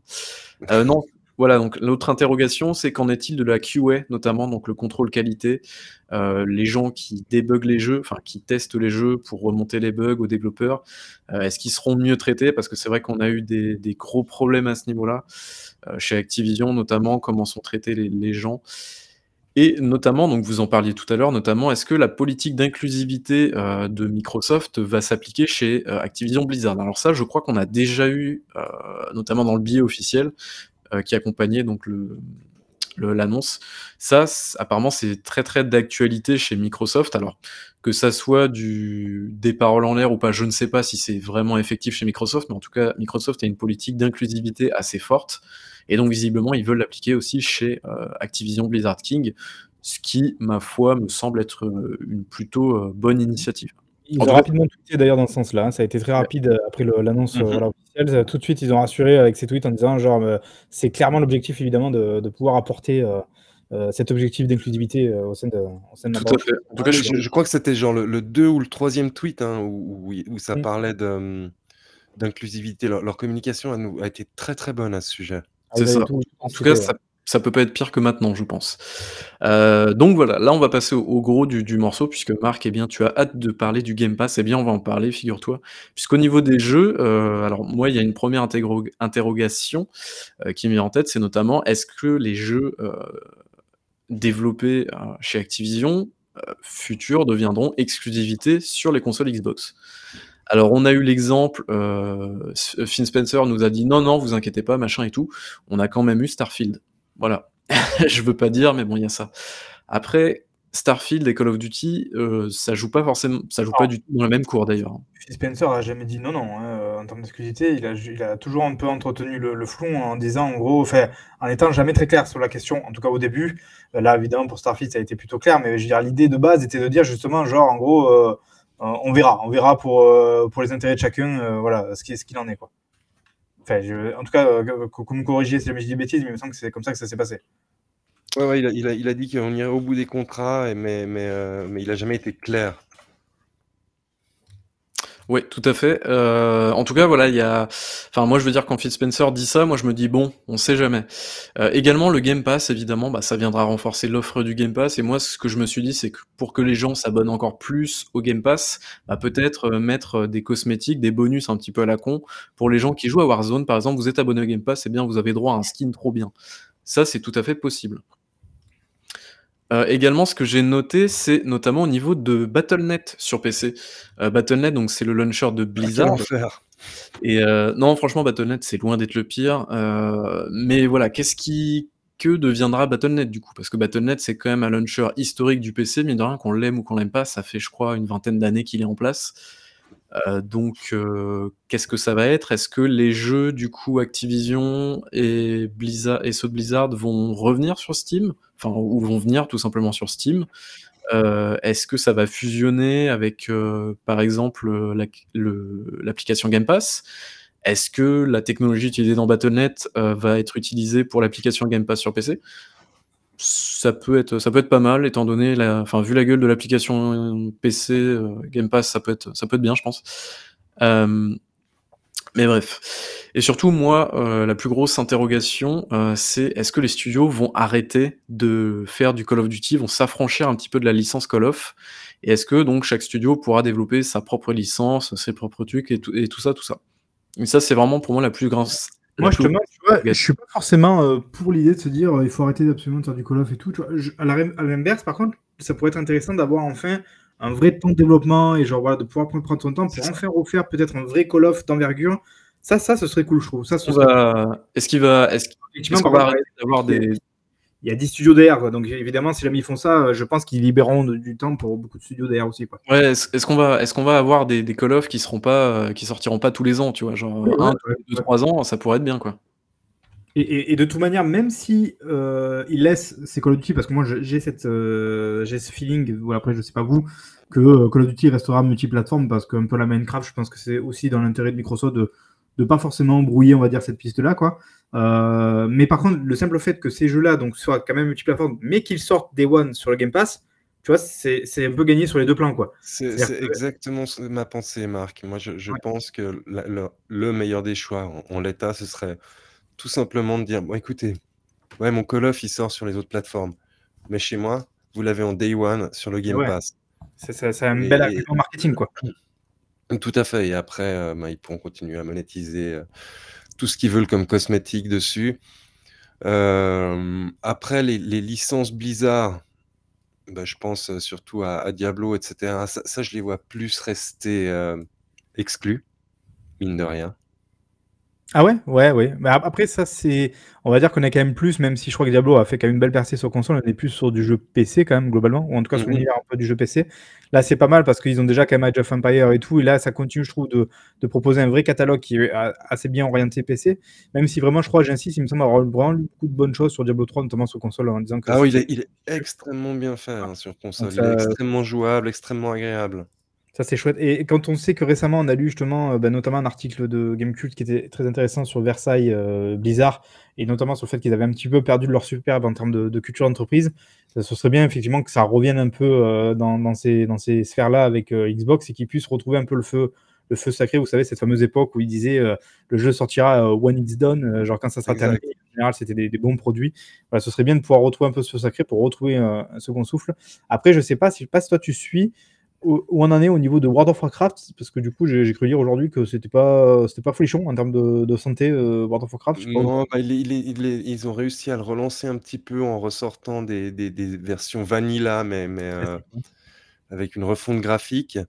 Mais, mais c'était vraiment pour les fans hardcore. Et une fois que tu avais terminé, ben, je crois que maintenant ils attendent la suite des, autres versions vanilla. Quoi. Ils essaient de refaire un tour. Il y a toujours un abonnement, on est d'accord c'est toujours un jeu abonnement. Euh, ouais. Imagine si jamais il inclut dans le Game Pass l'abonnement. Ça serait pas mal. Bah ouais, bah ce serait. Je sais pas, je sais pas quelle part des, des revenus de, de, Blizzard Activision représente les, les, abonnements, mais de toute façon, c'est un modèle d'affaires qui, qui aurait plutôt tendance à disparaître. Le, et, tu sais, on a souvent aussi euh, aimé euh, revoir ou, imaginer le retour d'un Banjo Kazooie ou euh, d'un Conquer. Et il me semble que parmi les studios de Activision, il y a ce fameux studio justement qui a fait le remake de, fait le remake et la suite du coup de, pas le remake d'ailleurs, non, la suite de merde, comment il s'appelle, Crash Bandicoot, mm-hmm. qui était plutôt bien reçu. Donc je me dis pourquoi pas ça, ça serait peut-être mon studio pour pouvoir reprendre ces, licences là en, main quoi. Ils ont déjà une, on va dire, le, feeling pour faire ça, quoi, tu vois, typiquement. tout à fait. Non, non, mais, mais je pense qu'il faut pas qu'on oublie qu'il y, a, y a assez de gens qui travaillent chez Microsoft et qu'ils vont beaucoup réfléchir à leur image. Euh, on, l'a vu notamment là avec euh, un Banjo Kazooie qui sort sur Switch. C'est juste une mmh. question d'image. Mmh, pas qu'ils vont faire des milliards de ventes, mais, mais que, comme on le dit, ça fait un moment qu'ils travaillent plutôt bien sur leur image après avoir eu des débuts assez durs. Et, là, on en profite comme ça. Baby Bull peut, peut, pas nous traiter de fanboy, il nous entend pas là. je me demande ce qu'il est en train de faire. Mais non, non, oui, effectivement, je, pense que de toute manière, voilà, évidemment, c'est assez. En fait, on a une sorte de double sensation, je trouve, avec ce rachat, parce qu'évidemment, d'un côté, on se dit, euh, malgré tout, au bout du bout, euh, Kotick sera plus là. Donc déjà, ça, on ne peut pas nier que c'est quand même relativement une bonne nouvelle, je pense, pour les employés. Euh, bizarre, voilà. En revanche, effectivement, il y a une sorte de, de, double Roland amer dans le sens où on se dit qu'il part, mais il part quand même par la grande porte. Donc, même ah, ça, s'est fait avoir finalement avec un, vieux twist final de mauvais film de genre euh, euh, par le méchant de l'histoire. Donc, euh, c'est sûr, mais bon, voilà, on va dire que, le, la fin justifie peut-être les moyens en, ce qui lui concerne lui. donc, ça, c'est un, peu, un peu compliqué. En revanche, après, derrière, ben, moi, je pense que ça reste globalement une bonne nouvelle pour, euh, pour Activision, pour Blizzard et pour, euh, même pour King, même si j'en sais rien du tout de comment ça se passe chez King, euh, d'assimiler Xbox. C'est vrai que ce qu'on n'a pas dit tout à l'heure, c'est que du coup, là, on est quand même sur une sorte de super structure de fou chez Microsoft en termes de, gaming, et que du coup, ils ont créé apparemment, fait, du coup, ce, ce, ce, total global formera en fait la division Microsoft Gaming, il faut appeler ça. Donc évidemment, Phil Spencer va prendre la tête de cette division, qui elle-même sera, du coup, si j'ai bien compris, divisée en trois parties avec les les Xbox Game Studio classiques euh, qui avait finalement dans le, rachat de Bethesda, l'entité euh, ZeniMax Bethesda, qui, qui, qui, même s'il appartient à Microsoft et Xbox, va garder une sorte de, de, dire de, je sais pas comment dire, de structure un peu indépendante. Entre guillemets. Oui, mais ça c'était prévu justement pour éviter le, côté trust. Oui, voilà. Ah oui, d'accord, ça j'ai oublié. Ça, ok. Mais du coup, ils vont, j'imagine, adopter la, la, la, même façon de voir avec Activision Blizzard King, qui conservera peut-être aussi une, une manière un petit peu indépendante de, de, de structure. Et, et voilà, qu'on a évidemment, donc le grand Manitou de tout ça, euh, au-dessus de tout ça, pardon, qui sera donc Spencer à qui il faudra, j'imagine, référer euh, dès qu'il se passera la moindre chose. Là, je souhaite quand même bon courage à la personne qui sera chargée de faire une convergence d'objectifs et de vision sur les trois entités, parce que je pense que là, il y a du boulot quand même. Je ne sais pas combien d'employés on est maintenant au total, avec, euh, je sais pas, je sais pas combien ils sont, à plusieurs dizaines de milliers, a priori. Ouais, ouais, tout à fait. Voilà, donc euh, même en termes, tu vois, de, je sais pas comment, je trouve ça très intéressant. En fait, j'aimerais être une petite souris pour voir comment ça va se passer en termes de mutualisation d'outils, euh, tu vois, de, convergence, euh, voilà, d'efforts, de, de, partage entre les trucs. Je me dis. Voilà, là, il y a quand même quelques années pour, pour vraiment faire la synergie de tout ça. je voulais juste rebondir, je ne sais pas si, vous, si, tu as fait attention à l'organigramme de, Microsoft Gaming, mais moi, il me fait très très plaisir. Tout est sur la dans le, parce que dans le top management de, Microsoft Gaming, il y a plus de femmes que d'hommes. Mm. Mm. Oui, bah, comme quoi. Mm. Ils sont, ils sont cas, Et je, je, je, suppute que la prochaine personne qui sera à la tête de Microsoft Gaming sera une femme. Mais, il y a quand même Dieu au-dessus. Ça, c'est quand même assez incroyable. Oui, ben, il y avait, euh, tu sais, on parle beaucoup de, comment ça s'appelle, de Sarah Bond, je crois que c'est comme ça qu'elle ouais, s'appelle. Sarah Bond. Il y a vraiment une bonne image et qui plaît bien aux joueurs et tout. Et ça a l'air on a l'air de, de, partir, en tout cas pour l'instant, sur une suite naturelle avec elle, quoi. Ça, ça, mmh ça, chouette. Ça, ce, ce, ce, elle a l'air très sympathique d'ailleurs, cette femme. Ce serait assez chouette. Quoi. Et si je dis pas de bêtises, je crois qu'il y a personne en fait dans l'organigramme qui a été présenté. Personne ne venait d'Activision Blizzard, non? Il y a pas un délire comme ça euh? Ouais, c'est juste. Je, crois. Après, au détail, j'ai pas vu, ouais, du coup. Du coup, ouais, bah, je crois, Babi, alors, je sais pas si tu veux rajouter quelque chose, mais je crois que tu vas un petit peu louper les, les, dernières Je crois qu'on a fait un peu le tour, a priori, euh, de ce qu'on pouvait dire sur la question. Je pense qu'on a fait un gros tour. Hein. Euh, est-ce que vous avez peut-être une dernière réflexion à faire sur euh, déjà votre impression sur le truc et est-ce que ça vous fait peur ou un truc comme ça? Alors, est-ce que ça me fait peur? Non, pas du tout. Pas du tout. j'ai pas envie de tirer de plan sur la comète. Maintenant, j'aimerais voir comment ça va être géré du côté humain et, à tous ces, personnes qui ont souffert. J'espère que ça va pas être minimisé tout ce qu'ils ont souffert et que ça va être balayé, que ça va pas être balayé sous le tapis et qu'ils pourront aller au, bout de leur procédure malgré le rachat. Et j'espère qu'ils vont pas être empêchés de, se syndiquer comme ils voulaient le faire malgré le rachat. Et, après, euh, non, je me fais pas de soucis pour, les jeux, pour, que ce soit exclusif, pas exclusif. Euh, c'est comme ça. là, c'est business is business. Mais, je préfère actuellement un rachat par Microsoft que, par d'autres euh, entités qui sont plus, plus opaques comme Tencent ou, autres. Ou, Moi, c'est vraiment je ne sais pas, un, un, fond de, un fond agressif. quoi. L'impact, je trouve, de la nouvelle, dans le sens où, euh, moi j'aime bien ça, voilà, l'histoire un peu des marques, l'histoire des choses comme ça et tout. Je veux dire, vraiment, euh, là j'enfonce une porte ouverte, mais rappelons-nous, il y a, y, a, y, a, y a, même pas 10 ans, je veux dire, Xbox qui était vraiment en dèche total avec la Xbox. Enfin, je veux dire, j'avais fait d'ailleurs une critique, vous le savez, dessus, avec le fameux Xbox est mort. On en était là, quoi. Et, là, alors, je, vais juste me permettre de vous interrompre parce que c'est tout frais. Phil Spencer a, tweeté il y a 4 minutes. Ah, euh, j'ai eu de, très bons calls euh, cette semaine avec les leaders chez Sony. Euh, j'ai confirmé notre intention d'honorer tous les, les, engagements déjà pris. Tous les engagements déjà pris avant notre acquisition d'Activision Blizzard et notre désir de, de garder Call of Duty sur PlayStation. Ah, voilà, bon, c'est que, voilà. Sony est une part importante de notre industrie et, nous, nous, nous, donnons de l'importance à notre relation. Voilà, bon, c'était plus ou moins ce qu'on pouvait évidemment sentir sans, sans grande surprise. Et du coup, pour reprendre où j'en étais, donc il y a moins de 10 ans, là, qui était un peu, euh, entre guillemets, un peu au fond du trou, euh, Xbox est mort et compagnie. Et d'ailleurs, Phil Spencer, qui l'avait plus ou moins confirmé euh, en disant effectivement que quand lui est revenu, enfin, il est arrivé du coup à la tête de la branche Xbox, il était plus ou moins question peut-être de, de, mettre un peu voilà, le haut là et de mettre la clé sous la porte en ce qui concerne la branche Xbox. Et, du coup, voir où on en est aujourd'hui, c'est-à-dire vraiment, on sait qu'il y a une sorte de synergie qui s'est créée entre Phil Spencer et Satya Nadella, donc qui est à la tête de Microsoft. il y avait Satya Nadella, justement, qui avait fait une interview il n'y a pas si longtemps que ça, disant euh, on va faire all-in sur le, sur le gaming. Et puis, tu vois, là, on, y est, quoi. En termes de confirmation, on peut difficilement voir mieux que ça, quoi. parce que déjà Bethesda c'était très fort, mais là venir donc claquer donc 68 milliards de dollars voilà pour récupérer une entité comme Activision, c'est un geste qui est extrêmement fort et voilà et là vraiment on est comme quoi il faut pas piquer la bête qui dort quoi parce que parce que Microsoft est assez vénère et là ça, ça, fait, ça peut je trouve du coup presque faire peur effectivement sur le côté euh, le Game Pass qui était, on va dire, quelque chose presque comme petit service lancé comme ça, aujourd'hui, ça devient une machine de guerre qui est assez effrayante. Quoi. Et D'ailleurs, beaucoup de gens sont passés à côté, mais on a eu un chiffre sur le Game Pass et sur le nombre d'utilisateurs dans leur communication. 25 millions d'utilisateurs. Et je pense que ça va augmenter du coup avec tout ça. Fait, euh, et mhm. je crois qu'ils avaient plus ou moins l'objectif implicite d'aller jusqu'à 50 millions. Je... S'ils continuent comme ça, je vois mal comment ils vont pouvoir s'en passer. Quoi. Donc, je... Et toi, je sais pas, Babi, du coup, qu'est-ce que tu penses en tant que joueur PC rageux de base euh, de tout ça? Bah moi je suis content dans le sens où peut-être que les jeux Activision euh, qui sont sortis il y a 10 ans ne seront plus tarifés à 60 euros 10 ans après. Déjà C'est plutôt pas mal. Non mais après voilà, euh, moi ce qui me fait vraiment flipper c'est que Microsoft, euh, alors je parle pas de trucs antitrust et tout, mais Microsoft devient beaucoup trop gros, beaucoup beaucoup trop gros. Déjà je trouvais qu'avec Bethesda ça devenait, ça devenait un petit peu, un petit peu embêtant. Euh, mais là, je trouve que le rachat, bon, Activision Blizzard, ils ont jamais fait des jeux incroyables, tout ça, tout ça. Mais je trouve que là, ça devient un bah, petit peu. Je vois, je vois, ce que tu veux dire. Il y a un côté acheter un éditeur, il y a un côté quand même euh, huge, genre tout est possible, quoi. Genre, c'est-à-dire que le mec, tant demain, il se lève, ils achètent euh, Sony, quoi, presque entre guillemets. Ouais, ça, mais ouais, alors je. Il n'y a plus de limite, quoi. Ouais, le problème, c'est que là, ils ont dépassé de limite. Enfin, je veux dire, hier. Enfin, je veux dire, il y, a trois ans, tu te disais, bah, genre Microsoft rachète Bethesda, tu dis n'importe quoi. Mm. Et quand ils ont racheté Bethesda, tu, tu surenchéris, tu dis bah Microsoft rachète Activision Blizzard, tu dis mais n'importe quoi, et ils l'ont fait.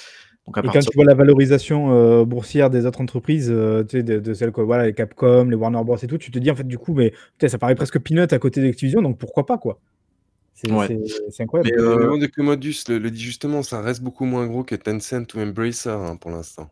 Oui. Oui, bien sûr. C'est vrai que Embracer ou Tencent, ils commencent à être assez, assez violents, quoi. Mais c'est vrai que cette concentration de, de studios, euh, ça commence à faire flipper. Parce que du coup, à la fin, il restera 4-5 gros acteurs avec des studios indépendants euh, tout autour, mais sinon, ça sera un petit peu ça, quoi.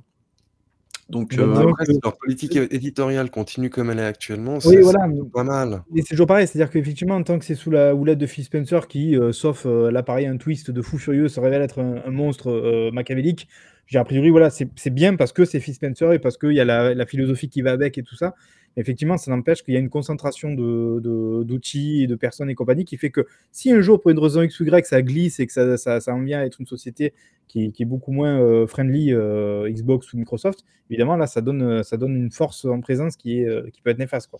Après, attention, hein, enfin, Phil Spencer, il n'est pas éternel, Satya Nadella non plus, donc là, ça marche peut-être aujourd'hui, mais avec un. Je pense qu'il est en train d'instaurer une, une, culture d'entreprise, là, tu vois, je pense. que, avec un board peut-être un peu moins, un peu moins conciliant et qui veut mener tout le monde un petit peu à la baguette et sous le même, sous la même houlette.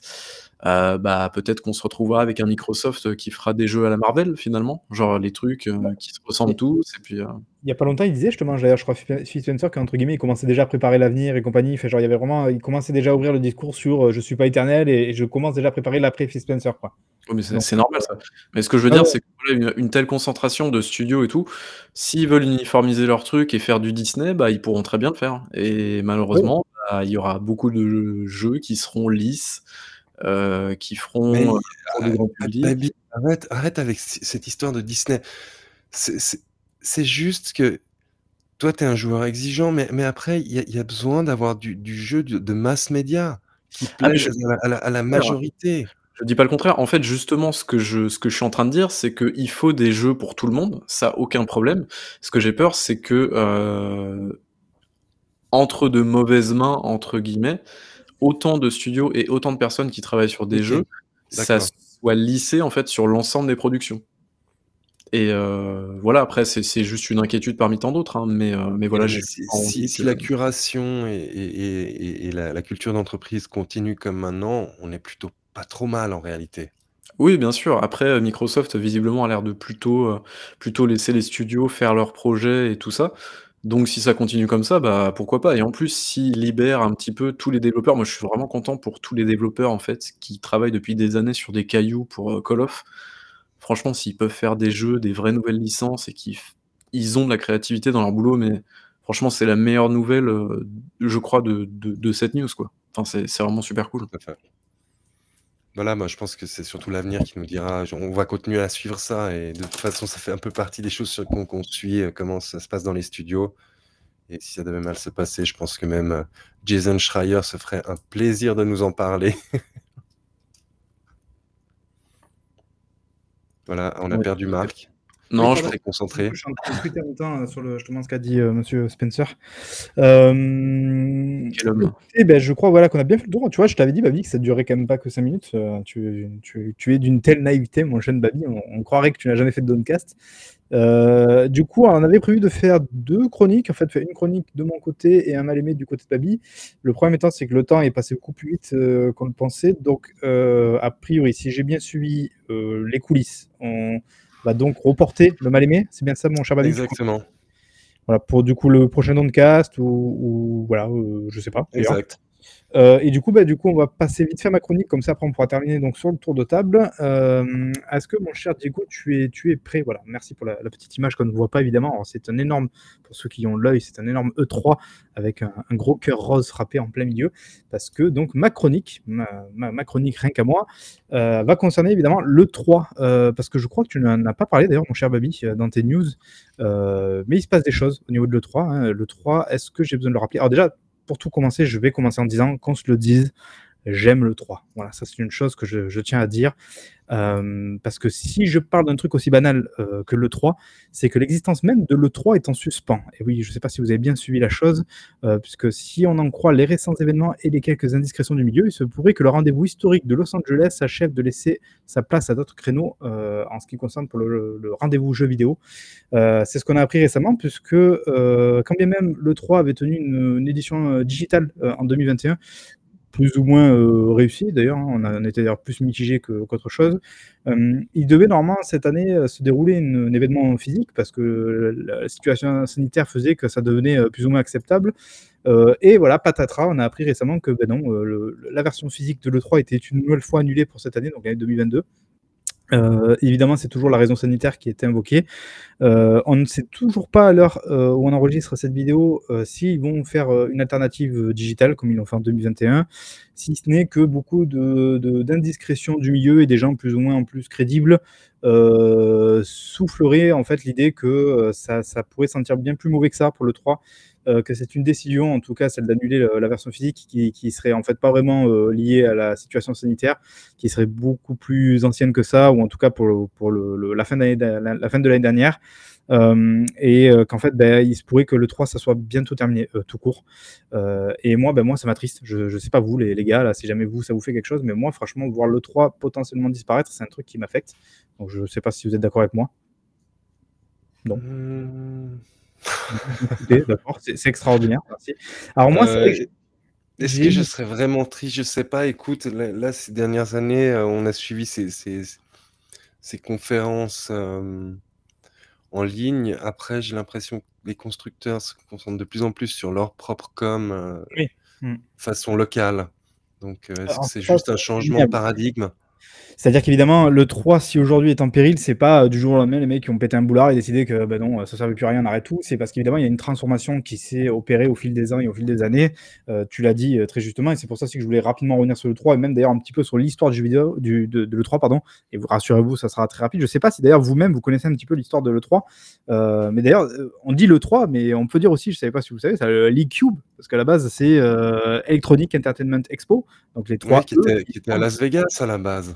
Oui, et, c'est justement euh, relativement intéressant parce que on revient en 95, euh, à l'époque où a été, euh, on va dire, constitué ce, rendez-vous-là, où l'idée, donc c'était évidemment un rendez-vous qui était constitué par les syndicats, notamment de jeux vidéo, et, qui l'idée c'était en fait de créer donc voilà un rendez-vous de jeux vidéo parce que jusqu'ici c'était en fait réservé surtout aux Consumer Electronic Shows, le CES qu'on a encore d'ailleurs aujourd'hui, notamment pour les États-Unis, et aussi, mais celui-ci je le connaissais pas, je sais pas si ça vous parle, le CTS, c'est l'European oui.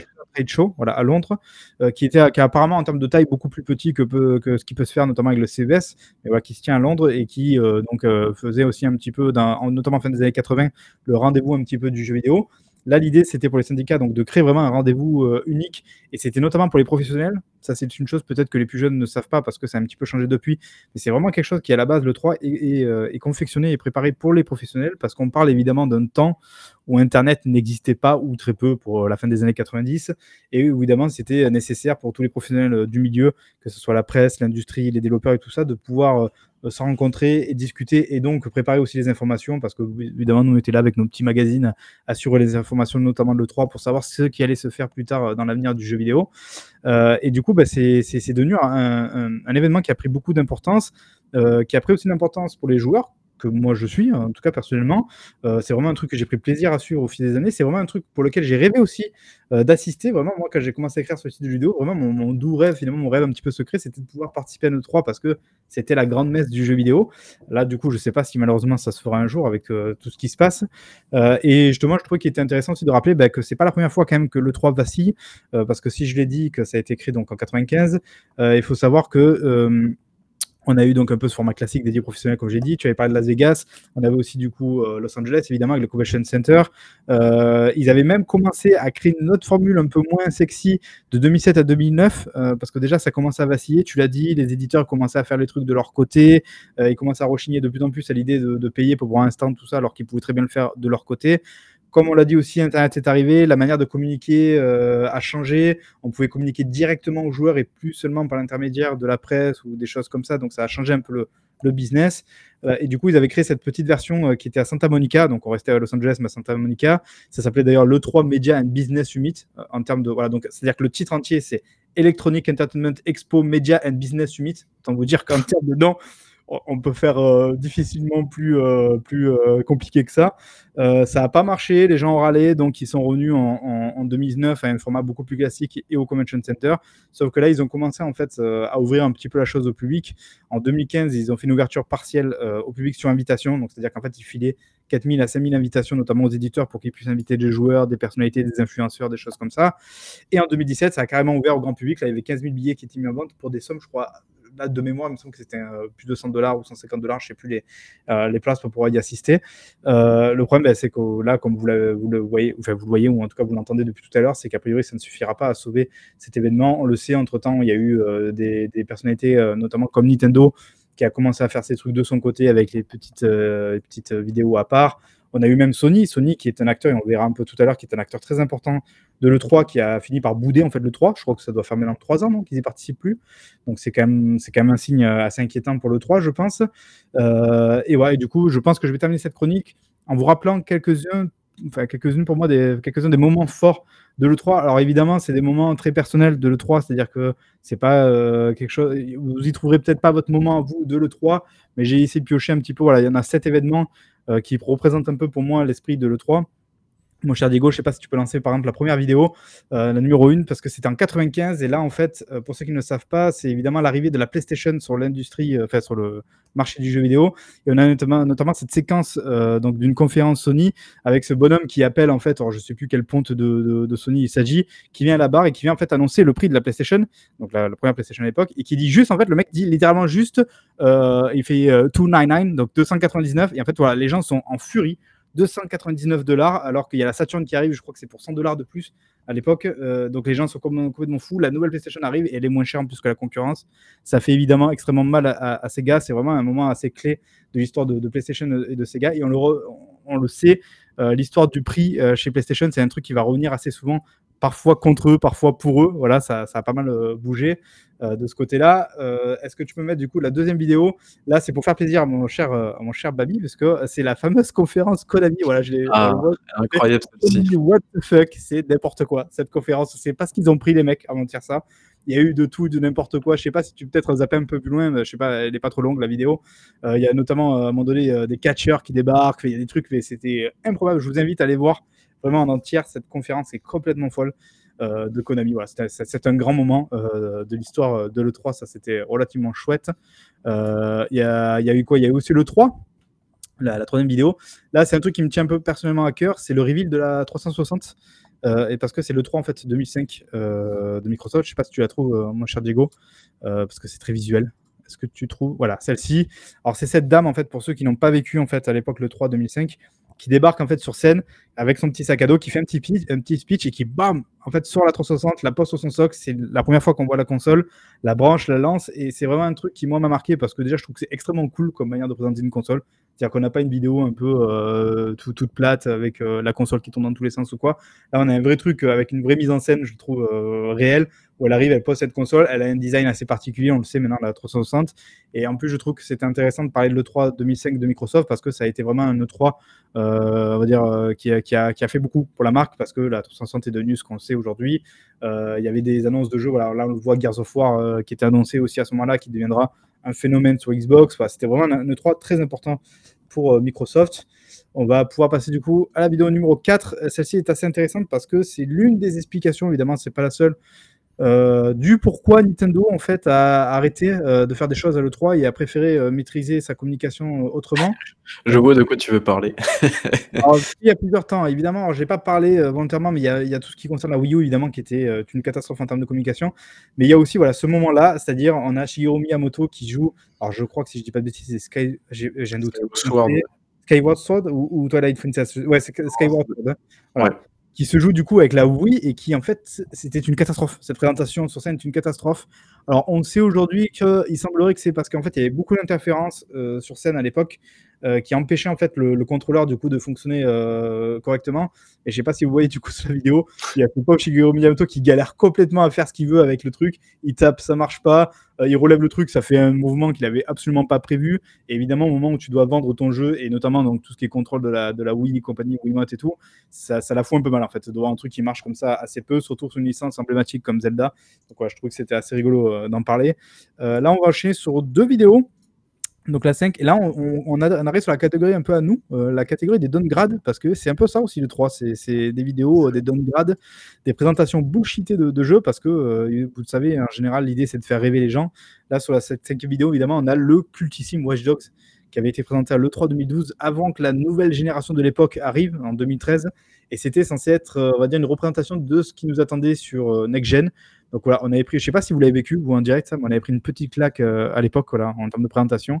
Le problème, c'est que même sur PC, et même si le jeu était relativement joli sur PC, on n'est jamais arrivé à ce niveau de détail euh, non, alors je rectifie, le jeu est moche, hein, même sur PC, je te le dis tout de suite. Et, je veux dire, bon là, évidemment, plus avec du recul et tout, mais je veux dire, évidemment, on n'était jamais arrivé à ce niveau précis euh, de détail. Voilà, on avait tous les petits effets dans le vent, on avait, vraiment une ville qui vivait en fait, et ce qu'on n'a jamais retrouvé finalement euh, avec le jeu final. Et on le sait, c'est une fâcheuse habitude, enfin, c'était en tout cas une fâcheuse habitude de, euh, de Ubisoft. On a eu aussi des, cas avec Rainbow Six Siege qui était présenté dans une version qui n'était absolument pas celle qu'on avait au, au retail. Voilà, ça, c'est une chose sur laquelle ils se sont calmés, je trouve, ces derniers temps. Mais voilà, c'est aussi ça le 3. Et d'ailleurs, ben, meilleur représentant, je pense, ever, euh, merci IGN du coup d'ailleurs pour la vidéo, euh, du, du, downgrade de la mort qui tue. C'est évidemment, on revient à ce fameux E3 2005, donc il y avait évidemment Xbox euh, qui présentait sa 360, mais on a ah, voilà, on a perdu Sony qui parlait de sa PlayStation 3 et qui, pour en faire, il y avait évidemment. Ah, pardon, vous m'entendez? Oui, on t'entend. Oui? Oui. Ah, euh, voilà. Donc, euh, ils, nous ont présenté donc euh, Motorstorm euh, et aussi évidemment du coup ce Killzone 2 qui est complètement bullshité. Alors Bayou le dira que non, mais moi je trouve encore aujourd'hui que c'est une vidéo qui est archi bullshitée. Euh, alors évidemment, c'est sûr qu'en termes de texture, de précision de texture, on a des choses un peu mieux que ça aujourd'hui, mais je veux dire, on le voit en termes de mise en scène, de présentation et de tout, ça a été présenté un peu comme un gameplay, et ça ne l'est évidemment pas du tout, c'est du, du CGI. Alors pour la petite histoire, à savoir qu'à l'époque, euh, les équipes de guérilla notamment étaient horrifiées en fait par la manière dont ça avait été fait, c'est-à-dire qu'en fait pour eux, c'était une vidéo qui n'était pas du tout destinée au grand public, qui était une vidéo interne en fait d'une note d'intention de, ce qu'ils voulaient faire et de ce que à quoi pourrait ressembler à peu près euh, Killzone 2 euh, si jamais c'était euh, bien mené. Sauf que c'est en fait c'est l'un des marketing donc euh, marketeurs pardon de, Sony et de PlayStation qui avait vendu ça à la presse en disant oui oui ça tourne bien sur PlayStation 3 en temps réel, c'est du gameplay. Et bah, évidemment, c'était pas du tout le cas. Donc, même si Killzone 2 était très joli à la sortie, c'est vraiment un jeu qui était extrêmement joli à l'époque. on n'avait pas ce, niveau d'animation, en tout cas, à l'écran. Donc, voilà, c'était un bon gros bullshit. Et du coup, bah, je pense qu'on va passer à la vidéo numéro 7 si tu peux, mon cher Diego, qui est la dernière, rassurez-vous. Euh, et celle-là, j'étais obligé de la mettre, évidemment, parce qu'on euh, on a parlé tout à l'heure de PlayStation.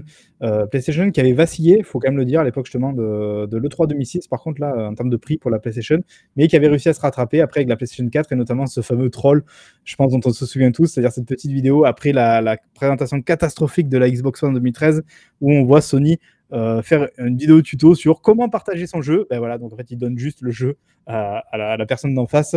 Voilà, c'est une chose qui est quand même restée relativement dans, les annales de l'histoire de, de l'E3. J'aurais pu évidemment aussi parler de l'E3 2015, donc de, Sony qui a été assez ouf avec euh, Final Fantasy VII Remake annoncé, The Last Guardian qui revenait, on a eu Shenmue 3, euh, enfin en tout cas l'annonce du Kickstarter de Shenmue 3, euh, Horizon Zero Dawn qui, était, qui était présenté, qui était un E3 de fou. Microsoft aussi qui a fait des bons E3, qui en a fait des, moins bons. J'aurais pu mettre par exemple Usher qui dansait sur Dance Central Kinect, mais je vous ai épargné ça. mais c'était, ça aurait pu aussi être le cas. Et voilà, et je pense que c'était en tout cas nécessaire, en tout cas pour moi, de revenir euh, sur le 3 et de lui rendre un petit hommage euh, ému, euh, comme, comme je viens de le faire. J'espère que ça n'a pas été trop long et pas trop, pas trop compliqué à écouter. Voilà. Merci. Merci à toi, Marc, pour ton, ton cri du cœur pour le 3. Je sais pas moi, je crois qu'on est moins ému que toi. Ouais, je vois ça, je vois ça, mais bon, moi, Mais pourtant, tu sais, moi, je les ai vécus, hein, tous ces salons, Marc. Je me rappelle de quand j'étais nettement plus jeune et que j'attendais mes, ma presse écrite de la fin de l'été où il y avait les salons qui étaient dedans. C'était toujours les, meilleurs moments. Hein. Mmh. Mais, mais après, les, temps changent et est-ce que c'est encore le. Maintenant, c'est plus devenu, comme le dirait Baby Bull, la, foire de la saucisse. Hein.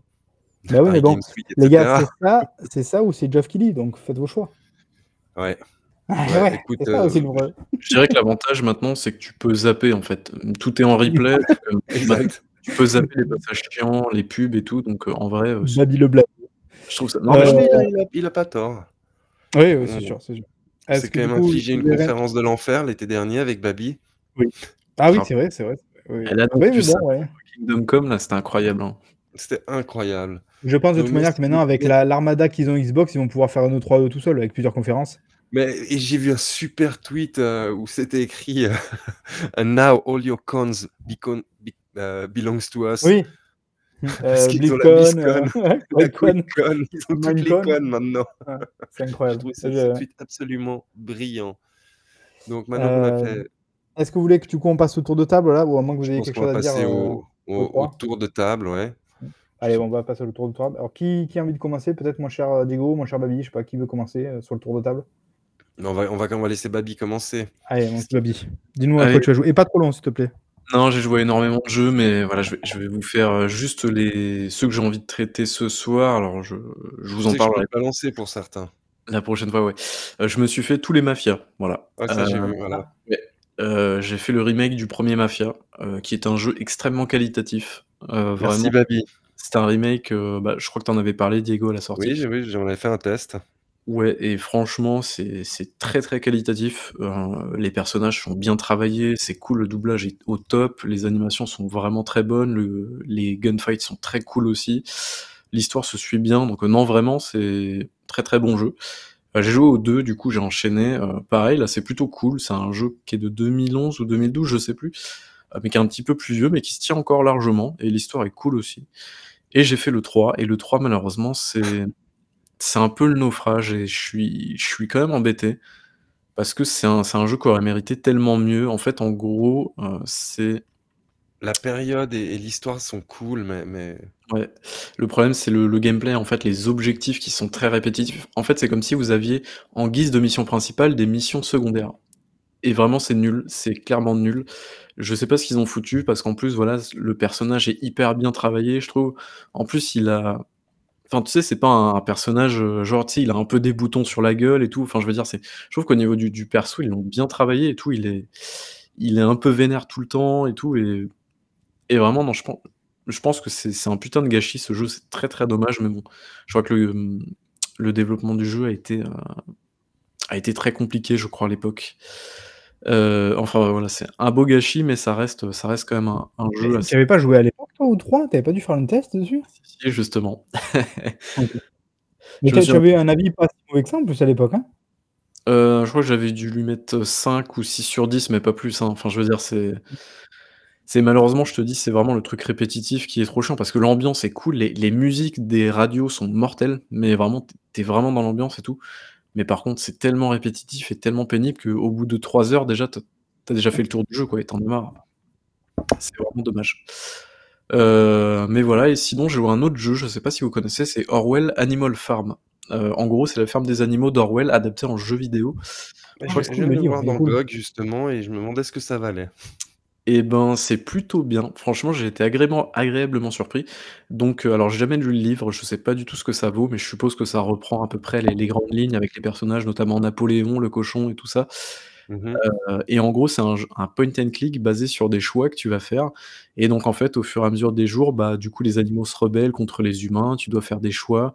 Heu, qu'est-ce que la vache va faire? Qu'est-ce que le cheval va faire? Heu, quelle décision va prendre le cochon et tout et heu, je trouve ça hyper cool. Vraiment, j'ai adoré et les musiques sont vraiment très, très bien également. Donc heu, donc voilà, heu, si jamais vous voulez, vous voulez jeter un un petit coup d'œil à ce jeu-là, c'est c'est plutôt chouette. Donc heu, donc voilà. Voilà, donc c'est ton tour des jeux? C'est tout? J'en ai plein d'autres, mais il faut faire vite, donc oui, c'est mon tour des jeux. Mon cher Diego, dis-nous. Alors, Diego a terminé The Gunk, c'était Ah! j'ai fait The Gunk. J'y arrive pas. J'y C'était arrive pas, pas j'essaie, j'y arrive pas. c'était pas mal, heu, Ah bah c'est sympa, c'est effectivement, sympa, mais heu, tu tu commences le le jeu, tu moi, je je je voyais déjà vers quoi le scénario se dirigeait, donc heu, non, mais c'était bien, c'était sympa sans plus, hein. Voilà, je me fais pas des amis. J'ai relancé Sunset Overdrive. Ah! C'est Alors ça ça reste quand même très bien, hein. Ça reste quand même très, très qui bien. c'est mieux que Spider-Man, on est d'accord? Oui. Mais oui, l'univers, moi, me plaît beaucoup plus, en fait, ce côté rock'n'roll, heu, punk. Heu, j'ai abandonné Chorus. Ah mince. Ah, tu l'avais pas oh, je l'ai abandonné, là, j'en peux plus. Je me suis relancé, hem, mais mais tu vois, vu qu'il me fallait quand même un double A allemand, je me suis j'ai j'ai j'ai re je refais un run sur The Surge 2. Oh putain.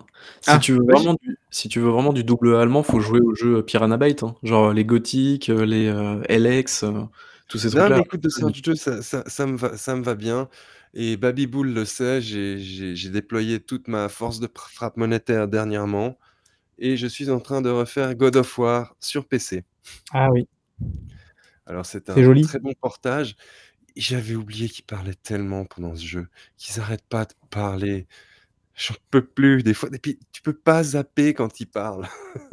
Ah oui, il marche, les petits non je crois qu'il marche en plus Ouais, ouais, des fois des des j'ai plus envie de les entendre parler et et je me marre toujours parce que tu sais, mmh, vous savez, en fait, j'ai toujours le le le fameux argument marketing, du du plan séquence en tête que tout le monde invoquait, heu, mais mais en réalité, tu les vois ces chargements, quand est-ce qu'ils sont? Oui, évidemment, mais bon, c'est vrai que ça fait son petit effet. Puis tu aimes pas Voilà, non entendre, la belle voix de Christopher Judge: «Je suis Boy, Kratos». boy. Voilà, boy, ouais. Be better boy. Mais heu, non, non, mais ça je veux dire ça le le jeu n'a pas changé sur PC, mais mais c'est mais c'est vraiment un tu tu le mets où sur l'échelle de Biomutant? En termes de ça me fait chier qu'il parle? Heu, non, pas c'est Tu préfères la voix de Christopher Judge ou tu préfères le hein, hein, hein, hein, hein, hein? Je préfère quand même la voix de Christopher Judge. Ah quand même, Quand même, mais mais mais ouais, je je tu sais, des fois, j'ai j'aime bien pouvoir zapper les les discussions dans les jeux parce que ça m'en touche une sans faire bouger l'autre. Mais OK. sympa, non, je me marre bien et heu, bah, là, je je me réjouis de pouvoir jouer, heu, bah, ce soir, normalement, je vais streamer un petit moment si si les serveurs le veulent bien sur, Rainbow Six Rainbow Six. Extraction, mais on Il parce tellement de jouer à Windjammer 2, sachez-le. C'est c'est le 1er, c'est le jeu de l'amour, donc je languis vraiment de pouvoir jouer aux 2. Ça vraiment très, très bien. Et et voilà ce ce à quoi j'ai j'ai joué dernièrement. J'ai j'ai pas tellement joué, en fait. Voilà et toi, Bah, Marc? écoutez, moi, de mon côté, heu, alors évidemment, bah, j'ai terminé depuis, heu, le solo de de Halo. J'en ai un peu parlé d'ailleurs de chez les copains de Xbox Squad, si jamais vous en vous voulez entendre. Je vais pas plus en dire parce que je me suis déjà fait suffisamment d'ennemis, je pense. Heu, j'ai fini aussi d'ailleurs pour le coup le multi si on peut dire de Halo parce que ça y est, je suis niveau 100 sur le multi, donc je suis allé au bout du du battle pass qui était quand même pas gagné à la base, donc c'est assez impressionnant. Même si, heu, mon cher Baby m'a abandonné, heu, en milieu de route, mais j'ai des oreilles de chat, donc c'est l'essentiel. Et qu'est-ce que j'ai joué? J'ai joué à parce que j'ai acheté et j'ai joué à, Super non, c'est Mario Party Superstars, c'est pas facile de s'y retrouver maintenant, sur Switch. C'est donc le nouveau Mario Party qui était sorti a il y a quelque temps là, voilà, parce qu'il y avait Super Mario Party qui était d'abord sorti la console Je et rajouterais maintenant on a Mario en oui. fait, heu, tu m'as fait penser à quoi Ah. j'ai joué dernièrement, en fait, mais mais je après, a après. Mario Mario Party Superstars qui est arrivé, qui est en fait une sorte de compilation un peu des meilleurs trucs de de Mario Party. Ouais, j'ai beaucoup hésité parce que j'avais déjà Super Mario Party qui m'avait d'ailleurs plus euh, mitigé. mais je l'ai pris, je suis extrêmement content, surtout que là en ce moment on a, déjà un petit peu la maison, donc on peut jouer à 4 et c'est tellement génial Mario Party. Les mini-jeux sont géniaux, les plateaux sont, sont, sont, géniaux, voilà, ça marche toujours du feu de Dieu, c'est vraiment un jeu super, donc ça, plutôt content d'y avoir joué. Euh, j'ai beaucoup, beaucoup joué à Warcook 2 avec madame, qui était, qui était en, vacances. Donc voilà, on y a beaucoup joué. Et franchement, on a bien, bien dosé le jeu. On a quasiment tout fait en 4 étoiles. J'ai fait tous les DLC. Euh, je suis quasiment au 3000G sur 3000. Voilà, vraiment, on a dosé le jeu. Qu'est-ce qu'il est bien ce jeu. Et vraiment, vivement. Là, on commence à être inquiet parce qu'on a bien tout terminé. Il n'y a pas le 3 qui est encore là. Donc, euh, il va falloir qu'il se dépêche de, de l'annoncer, de le sortir. C'est-à-dire que même elle me dit, mais ils vont le sortir le 3. J'espère, j'espère. En tout cas, ils n'ont pas annoncé, mais j'espère. Euh, et j'ai acheté, donc je vais bientôt y jouer. Alors, si, je me suis lancé Kena aussi, c'est vrai d'ailleurs, entre temps. Euh, et je vous rejoins globalement sur la vie. Je n'ai pas encore terminé, mais je pense que j'ai bien avancé. Effectivement, le, jeu a un super univers, il est très joli, les cinématiques sont superbes. Moi, j'aime beaucoup, j'aime beaucoup le, côté plateforme, le côté. Par contre, c'est vrai qu'effectivement, on sent que c'est pas un triple A et que voilà, il y, y, a plein de petits écueils comme ça. Je trouve aussi que curieusement, le jeu, il est assez dur à suivre sur ce qu'il faut faire par moment. Et vraiment, de moi, je me dis, waouh, je comprends pas trop ce que tu veux que je fasse ce jeu. Euh, il est assez dur, franchement, c'est vrai, en termes de, combat et tout. Euh, c'est En fait, le, delta est assez brutal entre le, jeu classique et les boss, parce que vraiment, ils sont très durs, donc ça, c'est assez étonnant. Euh, et j'ai acheté, mais j'ai pas encore joué, ça va bientôt être le cas. Mon cher Diego, sur tes conseils, j'ai acheté, je crois que c'est House of Ashes, c'est ça? Le, Dark Picture? House of ah, Ashes? ah, House of Ashes, ouais, très bien. Très bien. j'ai acheté sur, je avec toi. Et je, suis assez saucé par l'ambiance et tout, ça a l'air assez cool. J'ai pas encore attaqué le jeu, mais je me languis plutôt. Je vais me poser sur le canapé, je pense avec le casque là, et me, faire la, des petites sessions comme ça, sympa. Voilà, donc euh, on verra, on verra. Et je crois que c'est bon, je crois que j'ai fait le tour, c'est déjà relativement pas mal, sachant que comme tu as dit, il y a plein de jeux qui arrivent. En fait, je, me rends compte que j'ai oublié de vous parler d'un truc important parce que tu as parlé de Switch et euh, bah, il y a eu les vacances de Noël et, et mes filles ah. Se sont enfin intéressées à la console. La Switch. Donc, mmh. Ouais, la Switch, exactement. Donc elles elles elles sont complètement, heu, accros à Mario Kart Ah. et et en parallèle, j'ai mon aîné qui a vu la petite cartouche de Zelda qui m'a dit: «C'est quoi?» et j'ai lancé un run de de Zelda Breath of the Wild avec mes mes enfants et en fait, je trouve que c'est nettement plus fun avec les enfants, ce côté, heu, exploration et et et les sentir heureuses, en fait, de de voir: «Ah, tu peux faire des recettes, mélange ça, ça, ça, ça, ça». Un ah, ça, fonctionne chez eux, quoi. Ouais, que je moi, j'avais pas du tout vécu ça comme ça. Ça me saoulait de faire des expérimentations dans tous les sens et et en fait, là, le refaire avec des enfants, c'est très, très sympa. Euh Est-ce que tu veux dire, mon cher Diego, qu'on a perdu notre âme d'enfant? Pardon? Est-ce que tu penses, du coup, qu'on a perdu notre âme d'enfant? Euh, peut peut-être que des fois, ouais, on est un peu blasé, un peu moins émerveillé. Ah, c'est beau, c'est beau de finir le podcast comme ça et c'est pour ça, du coup, que Babi a aimé? C'est parce que c'est encore un petit un petit petit enfant quelque part, Babi. Ouais, mais Babi, c'était un peu sa sortie de la cave, donc c'est pour ça qu'il a aimé. Voilà, donc je vous reviendrai très vraisemblablement. Mais mais c'est vrai qu'au niveau du du gameplay, Zelda Breath of the Wild est quand même pas mal, hein. Il donne pas mal de leçons à pas mal de jeux. Ah putain. Ah, ah Ça te fait mal, Marc, hein, ça te fait mal. Un peu, ouais. Mais bon, après, non, mais après, voilà, c'est un jeu, tu vois, c'est pas comme Daylight où franchement c'est de la daube et vous avez aucune, aucune excuse. Breath of the Wild, c'est un jeu, même si je l'aime, même, même si j'y suis pas arrivé, je comprends en fait pourquoi on peut aimer ce jeu, et, voilà, je, je, le conçois, quoi. Donc, euh, voilà, pas de souci à ce niveau-là. Mais tu sais, en fait, c'est d'avoir la, la, vision des, des enfants par-dessus, ça m'ouvre un peu plus au jeu quelque part. Ah je, comprends et c'est intéressant justement de voir que finalement, bah, c'est peut-être aussi parce qu'on n'est pas souvent, on n'est pas forcément la cible, tu vois. C'est intéressant aussi à voir bah, que ça fonctionne, on va dire, l'instinct du jeu fonctionne, quoi. Et ça, c'est Voilà, en fait, les, mécaniques, comme ça se joue, c'est plus fait pour des, personnes qui ont l'habitude de jouer, mais après, le, la boucle derrière plaît plus aux enfants. C'est fort, c'est fort. Voilà. Bah, écoutez, je crois qu'on va conclure ce podcast. Euh, merci à ceux qui sont venus, évidemment, comme d'habitude. Vous le savez, un jeudi sur deux, nous suivre sur euh, Twitch euh, en direct pour, l'enregistrement. Pour ceux qui nous suivent en replay, donc que ce soit en audio ou en vidéo sur YouTube, en audio sur les plateformes comme Spotify, iTunes et compagnie. Voilà, donc on vous aime tout autant, vous inquiétez pas. Mais venez quand même nous voir en live, c'est plus sympa en général. Vous pouvez interagir avec nous. je remercie évidemment Diego et Babi, hein, qui, comme d'habitude, m'accompagnent dans ce périple. Euh, on va essayer de vous préparer des trucs un peu cool pour 2022. Voilà, je vais rien annoncer pour l'instant, mais on va essayer. N'hésitez pas à aller voir sur la chaîne le premier topo, euh, une vidéo sur laquelle on revient sur notamment Horizon euh, Forbidden West. On revient un peu aussi sur Horizon Zero Dawn du coup pour l'occasion. Alors, quand je dis qu'on revient sur Forbidden West, on n'a pas encore le jeu, hein, vous inquiétez pas. mais en tout cas, sur nos attentes et voilà, ce qu'on peut en attendre. On revient aussi rapidement sur, sur Guerrilla Games, si c'est un format qu'on aimerait un petit peu développer pour d'autres jeux à l'avenir. On est désolé pour le mal aimé évidemment de Babi. On, ne doute pas qu'il y a beaucoup de surprises qui nous attendent encore pour ce mal aimé. Vivement d'en savoir plus. Et du coup, ben, là maintenant tout de suite, si vous êtes encore avec nous en live, n'hésitez pas et restez pour admirer le skill de notre, notre daron à tous, Diego, qui va essayer de se lancer sur Rainbow Six Extraction si les serveurs évidemment le, veulent bien. Donc, quoi. Et, Merci à tous. Bonne soirée. Ciao. Ciao.